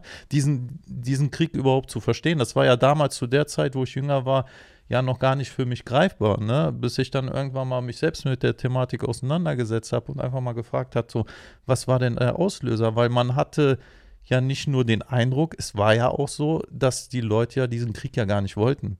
Ne? Ja, ja. Also es ist ja dann irgendwo, wie es in den meisten Fällen ja ist, äh, eine politische Entscheidung. Ja. Und äh, ich meine, die, die Leute müssen es dann auch ausfechten. Ne? Und es gab genug Situationen, äh, wo man die Leute hätte gegenübereinander stellen können und sich fragen können, so, hör mal, der wohnt 500 Meter von dir entfernt. Warum möchtest du den denn jetzt umbringen? Oder was ist dein Beweggrund? Warum ist das jetzt ein Feind oder so, ne? Und die Leute, die würden es dir nicht wirklich erklären können, weil es halt irgendwie so Movement ist. Weißt du, das ist eine Bewegung, auf einmal entsteht, das ist, das ist ein ganz komisches Gefühl. Ne? Es entsteht auf einmal so eine Dynamik, die, die dir keiner irgendwie so wirklich erklären kann. Du merkst einfach, es es ist was in der Luft, ne? Ja. Und du weißt nicht, woher dieser, dieser Impuls, äh, wo der Funke halt überspringt, ne? Wer, wer ist der Initiator, was ist der Aggressor, ne? Hast du denn äh, in, der, in der Zeit, wo du äh, Bosnien oder Jugoslawien damals besucht hast als Kind, äh, unmittelbar vor dem Krieg, jetzt sage ich mal ein, zwei Jahre so davor, hast du da irgendwie das Gefühl ge gehabt, dass es Spannung in der Luft liegt oder eher nicht? Ist das ganz äh, auf einmal so überraschend gekommen, das mit dem Krieg? Also ich meine, klar gab es irgendwo eine Entwicklung, es gab ja auch Berichterstattung, da gab es das, da, da ist was passiert. Mhm. Aber du jetzt so selber, so als, äh, ich will jetzt nicht sagen als Einheimischer, aber irgendwo ja schon, du hast die Leute ja verstanden, ähm, du hast ja Familie und so. Und äh, ha hast du das Gefühl, da bahnt sich was an oder, oder kam das ganz komisch auf einmal? Das kam ganz komisch auf einmal. Okay. Also ich hatte das in keinster Weise auf dem Schirm gehabt oder irgendwie äh, das Gefühl, dass da was ist, ne?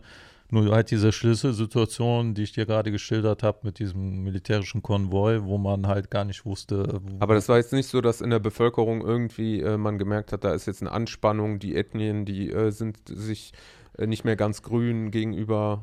nee, Weil es war ja, ihr habt ja auch gemischt gelebt. Also die haben ja, Ja, miteinander ja. gelebt. Es waren ja nicht nur äh, jetzt irgendwie 500 Meter entfernt, sondern teilweise im gleichen Gebäude haben äh, mehrere Serben, Kroaten, äh, Bosnier, alles Mögliche gelebt, ne? Mhm. Albaner.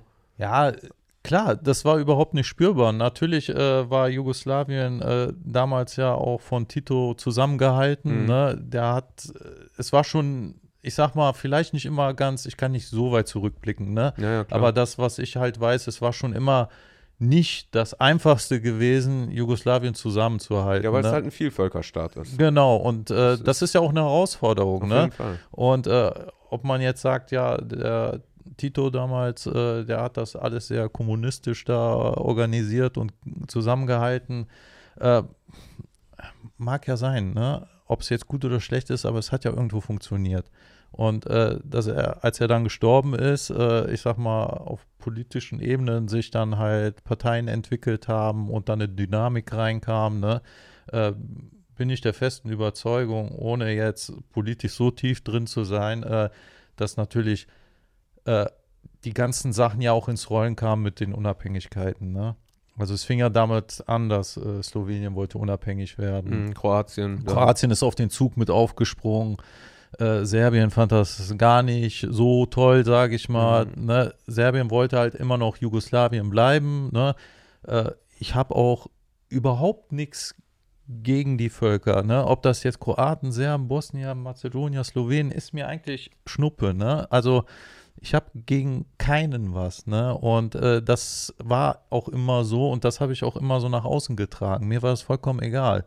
Alles, was passiert ist, äh, inwiefern die Leute das äh, verändert hat auf eine nationalistische Ebene, ne? dass man sich dann zu was bekennt, das liegt ja, liegt ja in der Entscheidung jeden Einzelnen. Ne? Nur wenn du halt relativ neutral der Sache gegenüber bist, das muss ich jetzt mal sagen, neutral, ne? wenn du wirklich sagst, so, pass auf, ich bin noch Ich lebe in Deutschland. ich lebe in Deutschland und ich bin auf dem Stand äh, von Jugoslawien, Mhm. ne? Friede, Feuer, Eierkuchen, auf alles, Mhm. was schön war, auf dem Stand bin ich, äh, dann fiel es mir schwer, halt äh, da eine Neigung zu entwickeln, um mir jetzt irgendwie zu Hause äh, die bosnische Flagge hinzuhängen oder so. Verstehe. Ne, ich will keinem sein äh, Nationalstolz absprechen, soll doch äh, jeder das so machen, wie er möchte, wenn er damit glücklich ist. Ne? Äh, nur damit habe ich es dann, dann selber gespürt, dass man halt nicht mehr miteinander irgendwo ist, ne? Man grenzt sich ab. Man grenzt sich ab, ne? Und äh, das wollte ich eigentlich so nicht, auch nicht für mein Umfeld. Und ich habe das aber auch immer so nach außen halt auch publiziert, dass ich gesagt habe, so, ja, ich Ja. bin jetzt hier nicht der Oberbosnier oder sowas, ne? Das war mir halt relativ wichtig, das klarzustellen, ne? Und äh, ich sag mal, als die Leute dann auch alle geflüchtet sind, äh, das hat sich ja so, so ein bisschen weltweit auch so verteilt, ne? Mhm. Also wir hatten nicht diese klassische Bewegung, wir wollen alle nach Deutschland, ne? Äh, die Leute sind schon in unterschiedlichen Ländern äh, raus, ne? Also es gibt ja auch Leute, die jetzt in den Staaten sind, die ich Mhm. kenne, ne? Und äh, das ist halt, äh, hat sich verteilt, ne? Nur die, die halt gekommen sind, das war damals halt auch, äh, auch Leute, die ich in meinem Alter kennengelernt habe, die äh, dann mit mir auch die Ausbildung gemacht haben, die waren dann da, ne? Und äh, klar, es war dann irgendwie, sag ich mal, dann so nett, ne, dass man auf einmal viele, viele Leute um sich herum hat, wo man halt auch mit seiner Muttersprache, Mhm. Auf einmal gab es eine Community irgendwie. ja, ne? auf einmal gab es eine Community, ne, und äh, das fand ich zum Beispiel ganz interessant. Aber nichtsdestotrotz habe ich mich nie auf irgendeine Community festgelegt. Mhm. Also äh, bis heute nicht und das habe ich auch nie gemacht. Also Hast du das Gefühl gehabt, die Leute, die herkamen, die waren dann schon äh, nationalistisch geprägt, so von den Auseinandersetzungen? ich denke mal, die Leute wollen einfach nur ein normales Leben haben, ne? Und äh, sicher, sicher gibt es bei dem einen oder anderen auch Geschichten, äh, die werden unausgesprochen bleiben, ne? Erlebnis oder sonst was. Ich ich habe es halt so empfunden, dass die Leute halt die Schnauze voll hatten, ne? Also die wollten auch gar nicht das thematisieren und nichts. Nee, nee. Also wollten, wollten sie halt jetzt nicht, außer du bist halt super neugierig Mhm. und wie ein Journalist unterwegs und klar. hast die da befragt. Das Aber war, es war jetzt nicht so, dass sie zum Beispiel äh, auf einmal dann, also sage ich mal, Bosnier sind gekommen, haben gegen Serben protestiert oder so, dass man diesen Konflikt irgendwie hier weitergeführt hat in irgendeiner Weise. Nee, nee. Also die, haben dann schon versucht, damit abzuschließen, als sie dann hier waren. Natürlich denke ich mir mal schon, dass die durch ihre Kriegserfahrung und das, was sie erlebt haben, natürlich auch irgendwo geprägt sind. Ne? Mhm. Und äh, nur, wie gesagt, ich denke mal, die hatten wirklich auch die Faxen dicke, als sich damit jetzt noch weiter zu beschäftigen, weil Die wollten äh, einfach leben, ne? die wollten einfach leben. Mein, es ist so viel Leid passiert äh, und äh, so, so viele schlimme Sachen da auch, äh, dass äh, das nach so langer Zeit halt auch nicht, nicht irgendwo vergessen ist, ne? Was ich halt auch wieder erkenne aus dem Syrien-Konflikt, man hat zusammengelebt irgendwie, die verschiedenen Ethnien, Friede, Freude, Eierkuchen, ne? Man kam klar, klar hat man mal Witze über den anderen gemacht und die Mhm. anderen haben Witze über ne, die andere Ethnie gemacht oder so, das ist normal. Aber es war jetzt nicht so, dass es dann zum Konflikt kommt. Man hat nicht das Gefühl gehabt, es kommt zum Konflikt. Mhm. Und da dann halt auch nochmal so den, den Ursprung irgendwie äh, detektivartig äh, herausfinden zu wollen, ne? Wie, wie kann das denn sein? Weil ich, ne, also jetzt, wenn das jetzt ein Außenstehender ist, der, der sich jetzt nicht auskennt mit diesem Land oder mit diesem Volk, der denkt sich, ja gut, das sind Christen, das sind Moslems, klar, ne? Die kommen nicht aufeinander klar. Aber das war ja damals, denke ich mal, in Jugoslawien ja auch nicht so das Problem. Ne? Man hat ja zusammengelebt. Man, Klar haben die anderen da gebetet, die anderen da gebetet, aber irgendwo waren es ja trotzdem ein Vielvölkerstaat, der zusammengelebt hat. Und die, die Parallele, die sehe ich auch zu Syrien. Und, aber ich habe das Gefühl, dass ein Punkt beispielsweise ist, ähm, äh, die, die, äh, dass die Wirtschaft gelitten hat. Und durch die leidende Wirtschaft äh, ist der Nationalismus äh, aufgestiegen, dass man gesagt hat, äh, uns geht es wirtschaftlich schlechter, wir müssen jetzt irgendwie die, die, die Leute bündeln mit Nationalismus und Durchhalteparolen und all so Sachen. Und dann halt auch ähm, der äh, geopolitische Konflikt der Großmächte.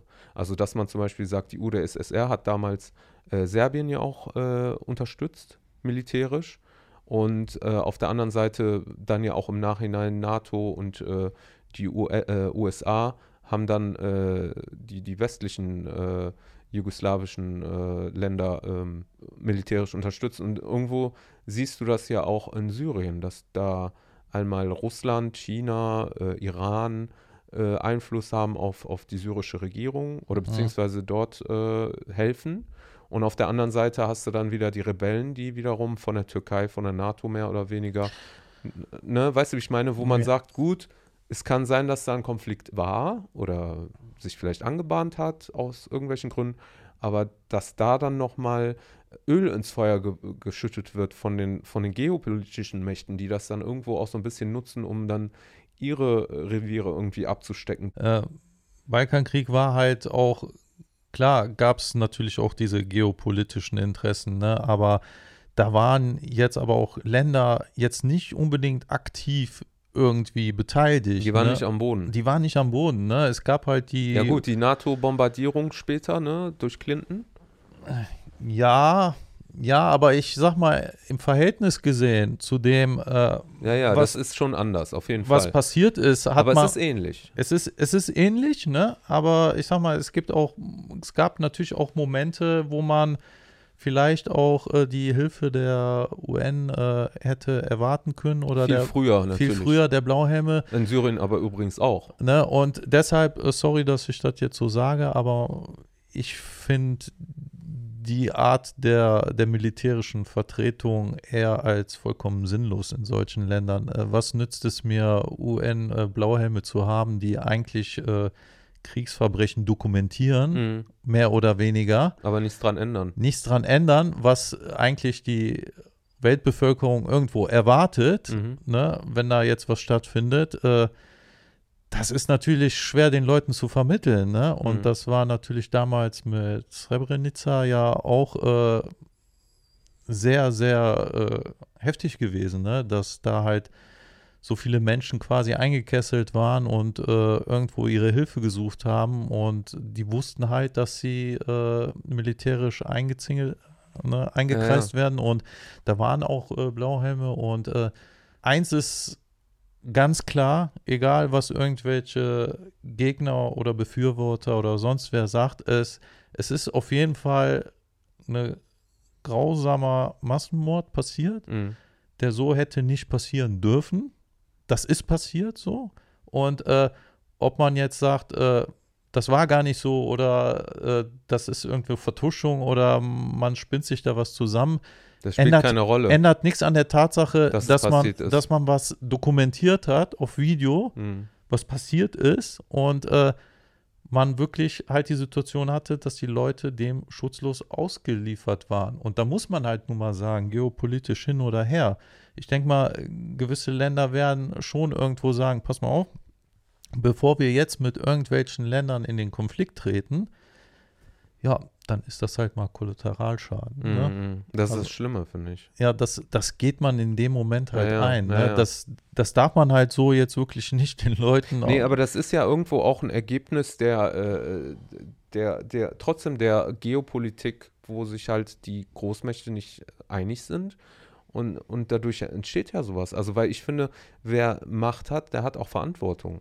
Ne? Und, Mhm. und wenn man Einfluss hat und wenn man Waffen liefert und alles, dann hat man auch eine gewisse Verantwortung, was mit diesen Sachen passiert.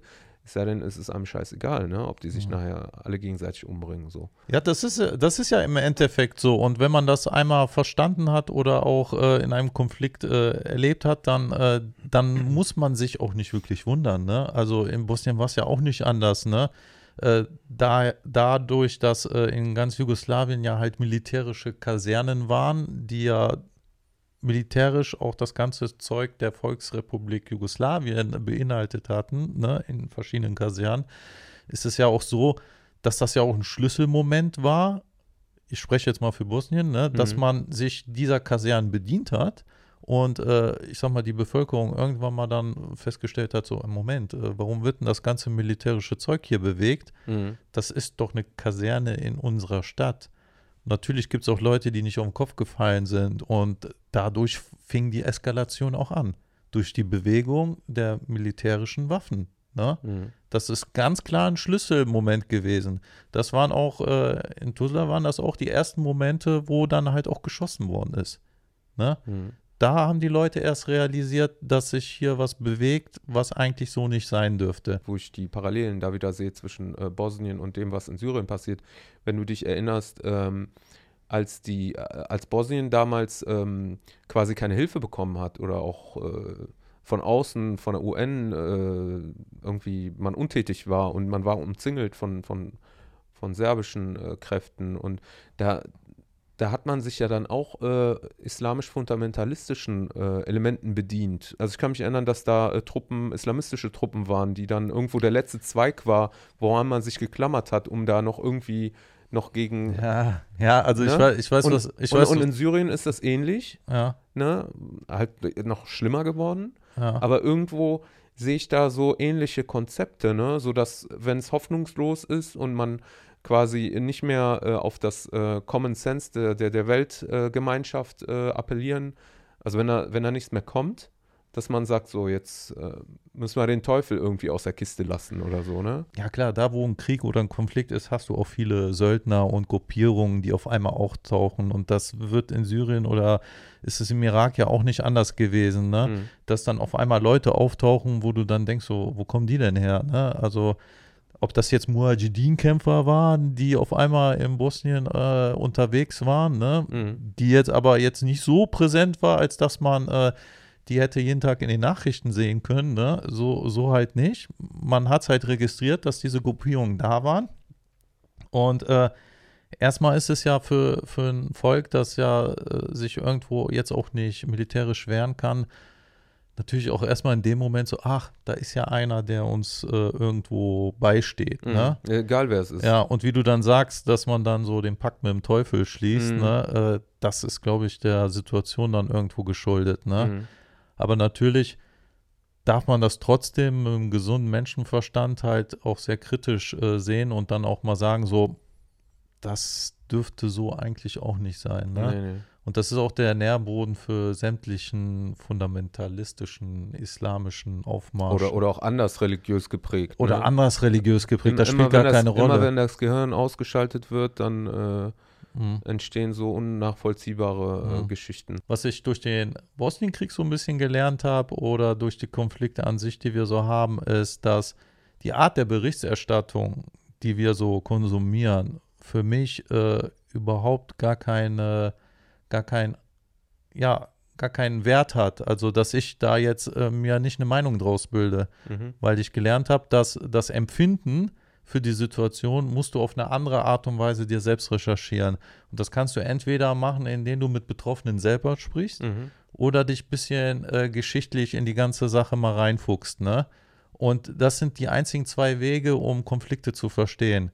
Und bevor ich jetzt irgendwie in den Nachrichten irgendwas erzählt kriege, dass das das und das ist und der und der und der ist schuld und hin und her, äh, nehme ich erstmal Abstand dazu. Das ich sehe ich genauso. ich meine, wie oft ist das denn so? Und äh, ich will den Leuten jetzt auch nicht zu nahe treten und sagen, äh, ihr seid alle irgendwie unterbelichtet oder so. nein, nein. Aber es ist, es ist halt irgendwie, glaube ich, gehört es auch zum Erwachsenenwerden dazu und zu seiner persönlichen Reife, dass man Sachen aus einem anderen Blickwinkel betrachtet, ne? Ja, ich glaube, das hat aber auch immer damit zu tun, ähm, wie viel Zeit hast du überhaupt, dich mit solchen Dingen zu beschäftigen? Wenn ich jetzt sage, ich bin jetzt zum Beispiel ein Deutscher, der hat weder Bezug zu Syrien, noch Bezug zu äh, Jugoslawien, noch Bezug zu sonst irgendwas. Das sind einfach nur irgendwelche Themen in den Nachrichten und ich habe aber keinen persönlichen Bezug dazu und dann überlege ich mir dreimal, ob ich mich äh, diesen Themen überhaupt so großartig widme.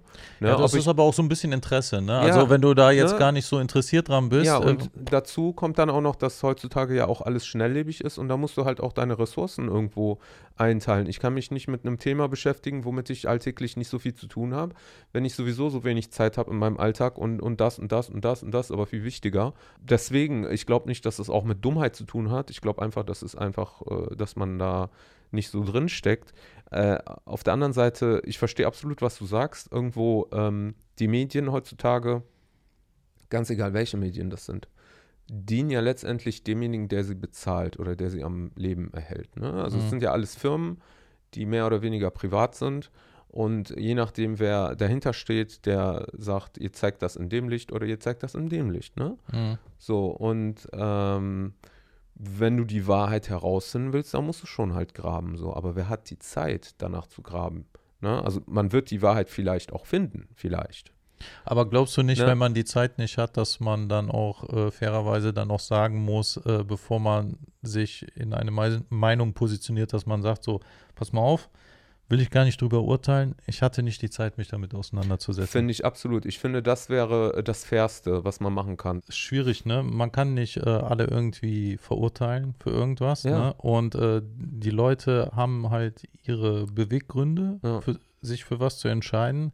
Die Frage ist halt immer nur, muss daraus ein Konflikt entstehen, ne?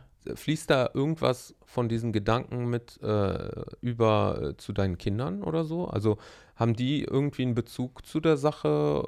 Erzählst du denen, was passiert ist? Äh, ist das irgendwie ein Thema? Nö. Bei dir zu Hause jetzt irgendwie? Nö, nö, absolut nicht. Ne? Also das, das einzige Mal, äh, ich meine, das entsteht eher mehr, ich spreche jetzt nicht so darüber großartig. Also eher, eher so in Situationen, wenn man mich halt drauf anspricht, ne? Wenn man halt so fragt, wo kommst du her? Was ist denn dann so dein Hintergrund? Du siehst ja nicht gerade deutsch aus und so. Als was gehst du denn meistens durch? Also ich gehe meistens durch äh, als Türke, als Grieche, Echt? ja. Äh, Spanier hatte ich auch schon mal gehabt.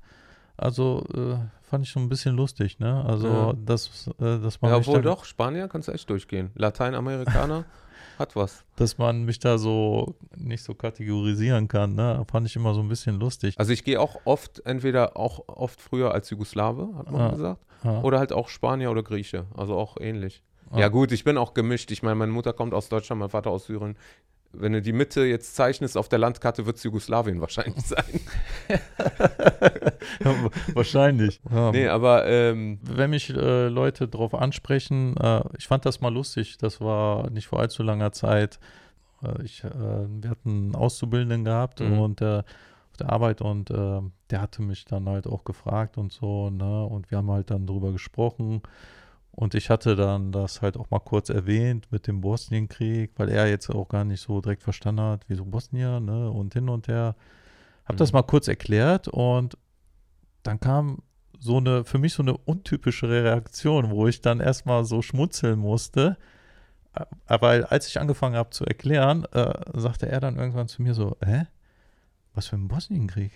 hm, ja, Und dann, und dann habe ich erstmal, dann habe ich erstmal äh, so geschaltet und klar, äh, das ist, der? das ah ist ja, Azubi, ne? ja der Jahrgang, äh, die haben das ja gar nicht äh, Aber das, ich finde ne? das ehrlich gesagt schrecklich, diese Tatsache, dass, äh, dass, dass, dass so, ein, so, ein, so, ein, so ein Schandfleck der Geschichte oder so, eine, so, ein, so ein Ereignis, dass das in Vergessenheit gerät auf eine Art. So, ne? Also so bei den neuen Generationen. Ne? So, ich meine, äh, mit dem Zweiten Weltkrieg, das kriegst du äh, hoch und runter äh, posaunt in der Schule immer noch, Mhm. ne? dass man nicht abschließt mit dem Mhm. Thema und die Deutschen immer noch äh, daran erinnert werden, guck mal, was eure Großeltern gemacht haben, obwohl sie selber damit gar nichts zu tun hatten. Ich meine, ich finde es ja auch auf einer Seite, finde ich es ja jetzt auch nicht schlecht, aber es muss ja jetzt auch nicht der Hauptbestandteil, wie es damals bei uns war, Mhm. der kompletten Geschichtsunterricht äh, werden. Ne? Ja, Dass ja. du das da halt äh, in einem gewissen kleinen Rahmen abgespeckt, äh, kann das ja mal alles thematisiert werden, Hm. aber äh, es muss halt nicht so ein großer Hauptbestandteil daraus werden, ne? weil ich glaube, der Fokus äh, heutzutage liegt ja auch auf ganz anderen Sachen und wir müssen halt nach vorne blicken und äh, nicht nach hinten und das ist das, woran ich mich orientiere, dass ich halt immer nach vorne gucke und äh, mich halt jetzt auch nicht zu viel mit der Vergangenheit beschäftige. Klar, ist immer wichtig, ne? aber sollte jetzt nicht dominierend sein. Ne? Mhm. Und wir befinden uns halt auch in einem Zeitalter, ne, wo es halt immer schneller wird, digitaler. Du verlierst den Anschluss, wenn du in der Vergangenheit schwelgst. Ne? Ja, es gab auch Zeiten, äh, als das Internet kam damals, da habe ich mich gegen gewehrt. Ne? Habe ich Mhm. gesagt, so, ich mache das nicht mit. Mhm. Wozu? Ne? Bis man mir auch irgendwann mal erklärt hat, so, pass mal auf, äh, es ist besser, wenn du dich damit auseinandersetzt, Mhm. weil was willst du denn später deinen äh, Kindern dann vermitteln können? Du bist dann hängen geblieben, ne? Ja, und das war ein wichtiger, äh, ja, ja, ist ja im Endeffekt so, ne? Ja. Und äh, das war für mich natürlich dann auch ein Grund zu sagen, so, ja klar, stimmt, wieso nicht? Ich will ja nicht derjenige sein, der äh, äh, irgendwo zu gar nichts mehr was sagen kann. Und äh, das ist, hat sich im Endeffekt für mich jetzt nicht zum Negativen entwickelt, Mhm. ne? Man muss zwar immer noch sagen, es gibt auch so eine Welt, ne? Aber klar, äh, das ganze Digitale ist schon wichtig, ne? Und äh, ich finde, das ist auch eine Sache, da muss man sich auch zukünftig sogar noch stärker darauf vorbereiten. Mhm. Ich finde, das Schulsystem heute, was wir haben, das, äh, ja, ich habe es vor kurzem selber feststellen müssen. Ne? Es ist halt so, so ein bisschen, ja, man hat es zur Kenntnis genommen und hat sich gedacht, so, oh, guck mal, seit 30 Jahren hat sich aber nichts geändert. Ne? Mhm. So jetzt so mal frech behauptet. Also du findest, dass, ähm, dass da dieser Sprung nicht äh, stattfindet, äh, dass äh, diese Vorbereitung auf das Leben äh, nicht optimal ist, was ja, von der Schule vorbereitet wird quasi. ja, das war ja, das war ja zu meiner Zeit ja jetzt auch nicht ganz einfach Mhm. gewesen. Irgendwann hat man mich ja gefragt, äh, in der neunten Klasse so, ja, wie stellst du dir denn deine Zukunft vor? Und äh, zu dem Zeitpunkt hat man sich ja noch gar nicht so wirklich Gedanken gemacht. Natürlich gab es Leute, die hatten ihre Vorstellungen und ihre Talente, ne? Und die sind dann halt auch Mhm. Grafikdesigner geworden und machen das heute noch oder sonst was, ne? Schule ist wichtig, aber was ich sagen will, ist halt, äh, dass man die Kinder schon irgendwie anders heutzutage darauf vorbereiten muss, ne? Äh, Du meinst im Hinblick auf Digitalisierung und die veränderte äh, ja, Welt heute. sicher, sicher. Und was ich noch viel wichtiger finde, ist einfach zu sagen, äh, dass, äh, dass man selber auch als Eltern ne, und den Kindern ja auch irgendwo vermitteln sollte, dass sie sich darauf fokussieren sollen, was ihnen wirklich Spaß macht. Ne? Mhm. Weil darin liegt so, so ein bisschen der Schlüssel. Das hört sich jetzt so super einfach an, Mhm. ja. Ne, was erzählt er jetzt von Spaß? Ne? Das Leben Aber das ist, ist, halt kein anders Spaß. als früher. Also früher war es eher so, äh, mach was Anständiges, ne? Das hat zum Beispiel dein Vater auch gemacht oder der und der. Und Ja. äh, heute hast du halt diese Möglichkeiten und du wirst nur erfolgreich, wenn du wirklich das machst. Also du, kann- du hast die Auswahl und du wirst halt nur wirklich erfolgreich, wenn du das machst, was dir liegt. Ja, ja, genau. Einfach zu erkennen, wo seine Stärken liegen. Mhm. Ne? Es, ist, es ist ja nicht von ungefähr, dass viele Leute auch vielleicht Jobs machen, die denen ja vielleicht auch irgendwo gar nicht liegen, ne? wo, wo sie sagen, so, pff, ja, fahre ich halt jeden Tag hin und äh, ne, Mhm. das Geld ist ja ganz nett und so, Mhm. aber ja, ist jetzt halt in meiner Freizeit macht das äh, viel mehr Spaß, ne? Mhm. Und ich glaube, das ist auch so ein Punkt, äh, an dem man sich orientieren kann, weil ich der Meinung bin, alles, was einem wirklich Spaß macht, äh, da kann man, da kann man so viel rausholen mit, ne, dass man dann auch irgendwo seine Leidenschaft entdeckt, ne? Dass Und, man auch davon leben kann. ja, dass Gerade man, heutzutage. Ne? ja, das, das ist ja in Deutschland jetzt nicht so wirklich irgendwo an erster Stelle, sage ich mal. In Mhm. anderen Ländern ist das äh, gang und gäbe, dass man, äh, ich sag mal, auch äh, die Schulen und den Kindern, die haben ja ein ganz anderes Umfeld. Ne? Da wird ja schon ganz anders gedacht. Also das ist ja auch schon irgendwie, ja, mehr unternehmerisch auch. Mhm, Ne? mhm. Und äh, ich finde, äh, klar, kannst du dein Kind in ein System schicken, ne? Das kann auch damit glücklich sein, ne? Du kannst dem Kind aber auch andere Wege eröffnen, ne? Und Mhm. sagen so, guck doch mal, wenn dir das so viel Spaß macht, dann äh, mach doch was draus. Also glaubst du, die Schule, die bietet nicht genug, so dass quasi die Eltern da doch aktiver sein müssen, äh, was, was äh, die Zukunft ihrer Sprösslinge angeht? Ich sag mal so, das Oder die Möglichkeiten, die man Mhm. denen. Äh, ja, das kommt so, so ein bisschen auf die Schule auch an, ne? Also jede Schule ist da ja so ein bisschen anders, ne? Und äh, wir haben ja in Monheim jetzt auch eine neue Schule am Berliner Ring, die ist ja relativ modern und auch sehr einzigartig mh. in ihrem was ist das, eine Konzept. Gesamtschule, ne? Ja, ja, das ist eine Gesamtschule, ne? Mhm. Und äh, die haben auch ein ganz interessantes Konzept, was sie da halt verfolgen. Da muss halt jeder gucken, ob das für sein Kind das Richtige ist, ne?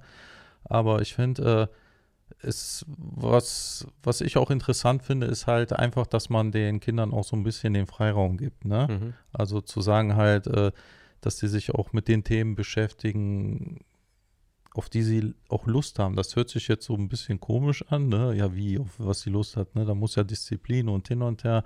Nehmen wir zum Beispiel Mathe, ne? Da gibt es ja verschiedene Themenbereiche in der Mathe, so. Und wenn sie jetzt Bruchrechnen machen möchte, dann macht sie Bruchrechnen, so. Und wenn das jetzt gelernt ist und Die Stärken fördern, ne? Die Nicht Stär- auf die, äh, die Stärken fördern, so. Nicht und auf sie- die Schwächen. Äh, Genau, und sie gehen ja dann auch hin und machen dann halt auch einen Test für, diese, für diesen Bereich. Ne? Und so ein Test wird da absolviert. Das ist keine klassische Klassenarbeit, wie wir es kennen halt, ne? mit allen Schülern im Raum und ja, weil jeder anders ist. ja, drückt auf die Uhr und äh, fertig, nach einer Stunde gibst du ab und wenn du Pech hast, du Pech und wir ziehen zum nächsten Thema und dein Defizit schleppst du halt mit. Das so. Problem ist, wenn du am Ende dann rauskommst aus der Schule, äh, bist du nach einem gewissen äh, äh, Maß bewertet worden für alle. Ja. das für alle gilt, Ja, wobei aber jeder individuell äh, seine Stärken, Schwächen hat und das gar, das gar nicht berücksichtigt wurde. genau, genau. Ja. Und ich finde, mit so einem Konzept äh, geht man ja viel, viel konkreter auch auf, den, Mhm. auf die Schüler ein, ne?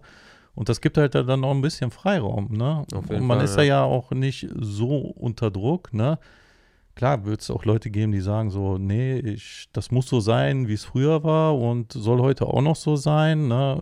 Gibt ja auch viele, die finden das auch ein bisschen befremdlich, ne? Mhm. Dass man sich mit so, mit so einem Lernumfeld auseinandersetzt. Ich finde es halt interessant und äh, von daher sage ich, da, da liegt so ein bisschen der Schlüssel drin, ne? Und äh, wie du auch sagtest, ne, wenn man da halt äh, gewisse Sachen nicht mitnimmt, dann wird man halt nur nach einem gewissen Stand beurteilt. Und ja, dann musst du halt gucken, wie du damit im Leben auch zurechtkommst, ne? Und letztendlich ist es ja auch für deine Zukunft oder für meine oder für sonst wen ist es Mhm. ja auch nicht unbedingt Für die Gesellschaft. für die Gesellschaft ist es Mhm. ja auch nicht vorbestimmt zu sagen, ah, weißt du was ich, in dem Fach warst du so gut und das wird jetzt aus dir. Ja, ja. Wie, viel, wie viele Beispiele gibt es denn äh, an, ich sag mal, an Schülern, die super Zensuren haben, aber die im Leben Unzufrieden sind mit unzufrieden dem. sind ja. oder vielleicht was ganz anderes gemacht Mhm. haben, wo du, wo du dann sagst so, hä, Moment, wo, wofür hast du dann diese Zensuren, wenn du das und das machst? Zum Beispiel, wenn einer Abi macht oder studiert, Mhm. Und ich sage jetzt mal ganz salopp, und der wird jetzt Gärtner, Mhm. ja, dann Wenn er sagt das die, mag, was denn? ja, da sagt die Gesellschaft dann, was stimmt denn nicht? Ja, ne? das- du hast doch, ja. du hast doch äh, super Noten, du bist schlau, du hast studiert, Ja. warum bist du denn Gärtner? Ja, aber hat das nicht äh, auch viel mit dem ähm, mit, mit, mit Status zu tun, so? Mit, mit dem Ansehen in, in der Bevölkerung? Unsere, unsere Gesellschaft weißt du? ist doch äh, durch wenn, die wenn Bank. du zeichnest oder wenn du, wenn du malst, äh, dann bist du irgendwie ein Spinner und hast keine Ahnung und, und kannst nicht lernen oder kannst nicht rechnen. Kannst aber im Grunde genauso äh, Designer werden oder, oder sonstiges und vielleicht sogar viel mehr verdienen als ein Arzt, also je nachdem, ne? Äh, das äh, hat ja immer damit zu tun, wie du deine Leidenschaft quasi in Aktion bringst. Ja, du kannst, du kannst mit deiner Leidenschaft kannst du im Endeffekt äh, so ein Business dir aufbauen Genau. oder was machen, wo du im Endeffekt zehnmal so viel verdienst wie sonst ein Richtig. anderer, der ein halbes Leben dafür studiert hat. Ja, aber das sind ja Sachen, äh, die uns auch heutzutage so mehr oder weniger auch das Internet oder die, die, diese, diese moderne Zeit, die moderne, äh, eröffnet hat, diese Möglichkeiten. Ne? Also das heißt, die Leute, die noch auf dem alten Stand sind, die, die, die sind einfach nicht mit der Zeit gekommen oder die haben irgendwo nicht die neuen Realitäten äh, verstanden, finde ich. Ja, ist, ist auf jeden Fall, gebe ich dir recht, auch ein Punkt, der damit einfließt. Ne? Klar haben wir mehr Möglichkeiten, aber ich würde auch trotzdem Weil ich glaube, früher war das nicht so. Also ich glaube, dass äh, diese, diese, diese ähm, Oldschool-Denken, das hat eine Berechtigung zu seiner Zeit damals gehabt, auf jeden Fall. hm, Aber äh, heutzutage ist das eher so eine Einengung in einem, äh, in einem, in einer Zeit, die viel mehr bietet und wo man auch querdenken muss und äh, quer einsteigen muss und wo man vielleicht auch zwei, drei, vier Sachen äh, lernen muss, um zu überleben, weil auch die Welt schnelllebig ist, man vielleicht auch entlassen wird oder äh, Firmen fusionieren und ja, jede, ne? Jede Generation ist ja anders, Ja, ja. weißt du? Also so wie wir unsere Denke haben, hat die andere Generation ihre Denke. Ne? Genau. Ich meine, wenn du heutzutage einen jungen Menschen erzählst, äh, du arbeitest 20 Jahre in einer Firma, äh, der guckt dich total entgeistert an Ja, und äh, denkt, was stimmt denn mit dir nicht? Warum äh, bist du denn so lange in einem Unternehmen? Ne? Also das können die überhaupt nicht nachvollziehen, weil die einen ganz anderen Anspruch haben an ihre Möglichkeiten, an ihr Umfeld. Genau. Ne?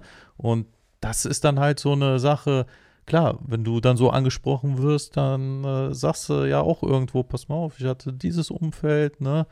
Ich kenne das aus dem Elternhaus auch so. Man hat dann immer in einer Firma gearbeitet, das war gut so. Man hat seinen sicheren Mhm. Arbeitsplatz gehabt und, äh, und denkt bloß nicht out of the box, ne? Mhm. Aber wie, was würdest du, äh, denkst du, im Hinblick jetzt darauf, dass ähm, deine Töchter jetzt irgendwann auch in dieses Alter kommen, wo sie dann halt ihre Fühler ausstrecken müssen, was Arbeit angeht oder was äh, Beruf angeht irgendwann oder was auch das äh, Ausüben ihres Talentes angeht, glaubst du, dass du da wahrscheinlich, äh, weil das Schulsystem begrenzt ist heutzutage noch, dass man da als Elternteil wahrscheinlich noch aktiver werden muss in der Förderung. Ich sag mal so, sofern du, sofern du helfen kannst, solltest du es machen. Ne?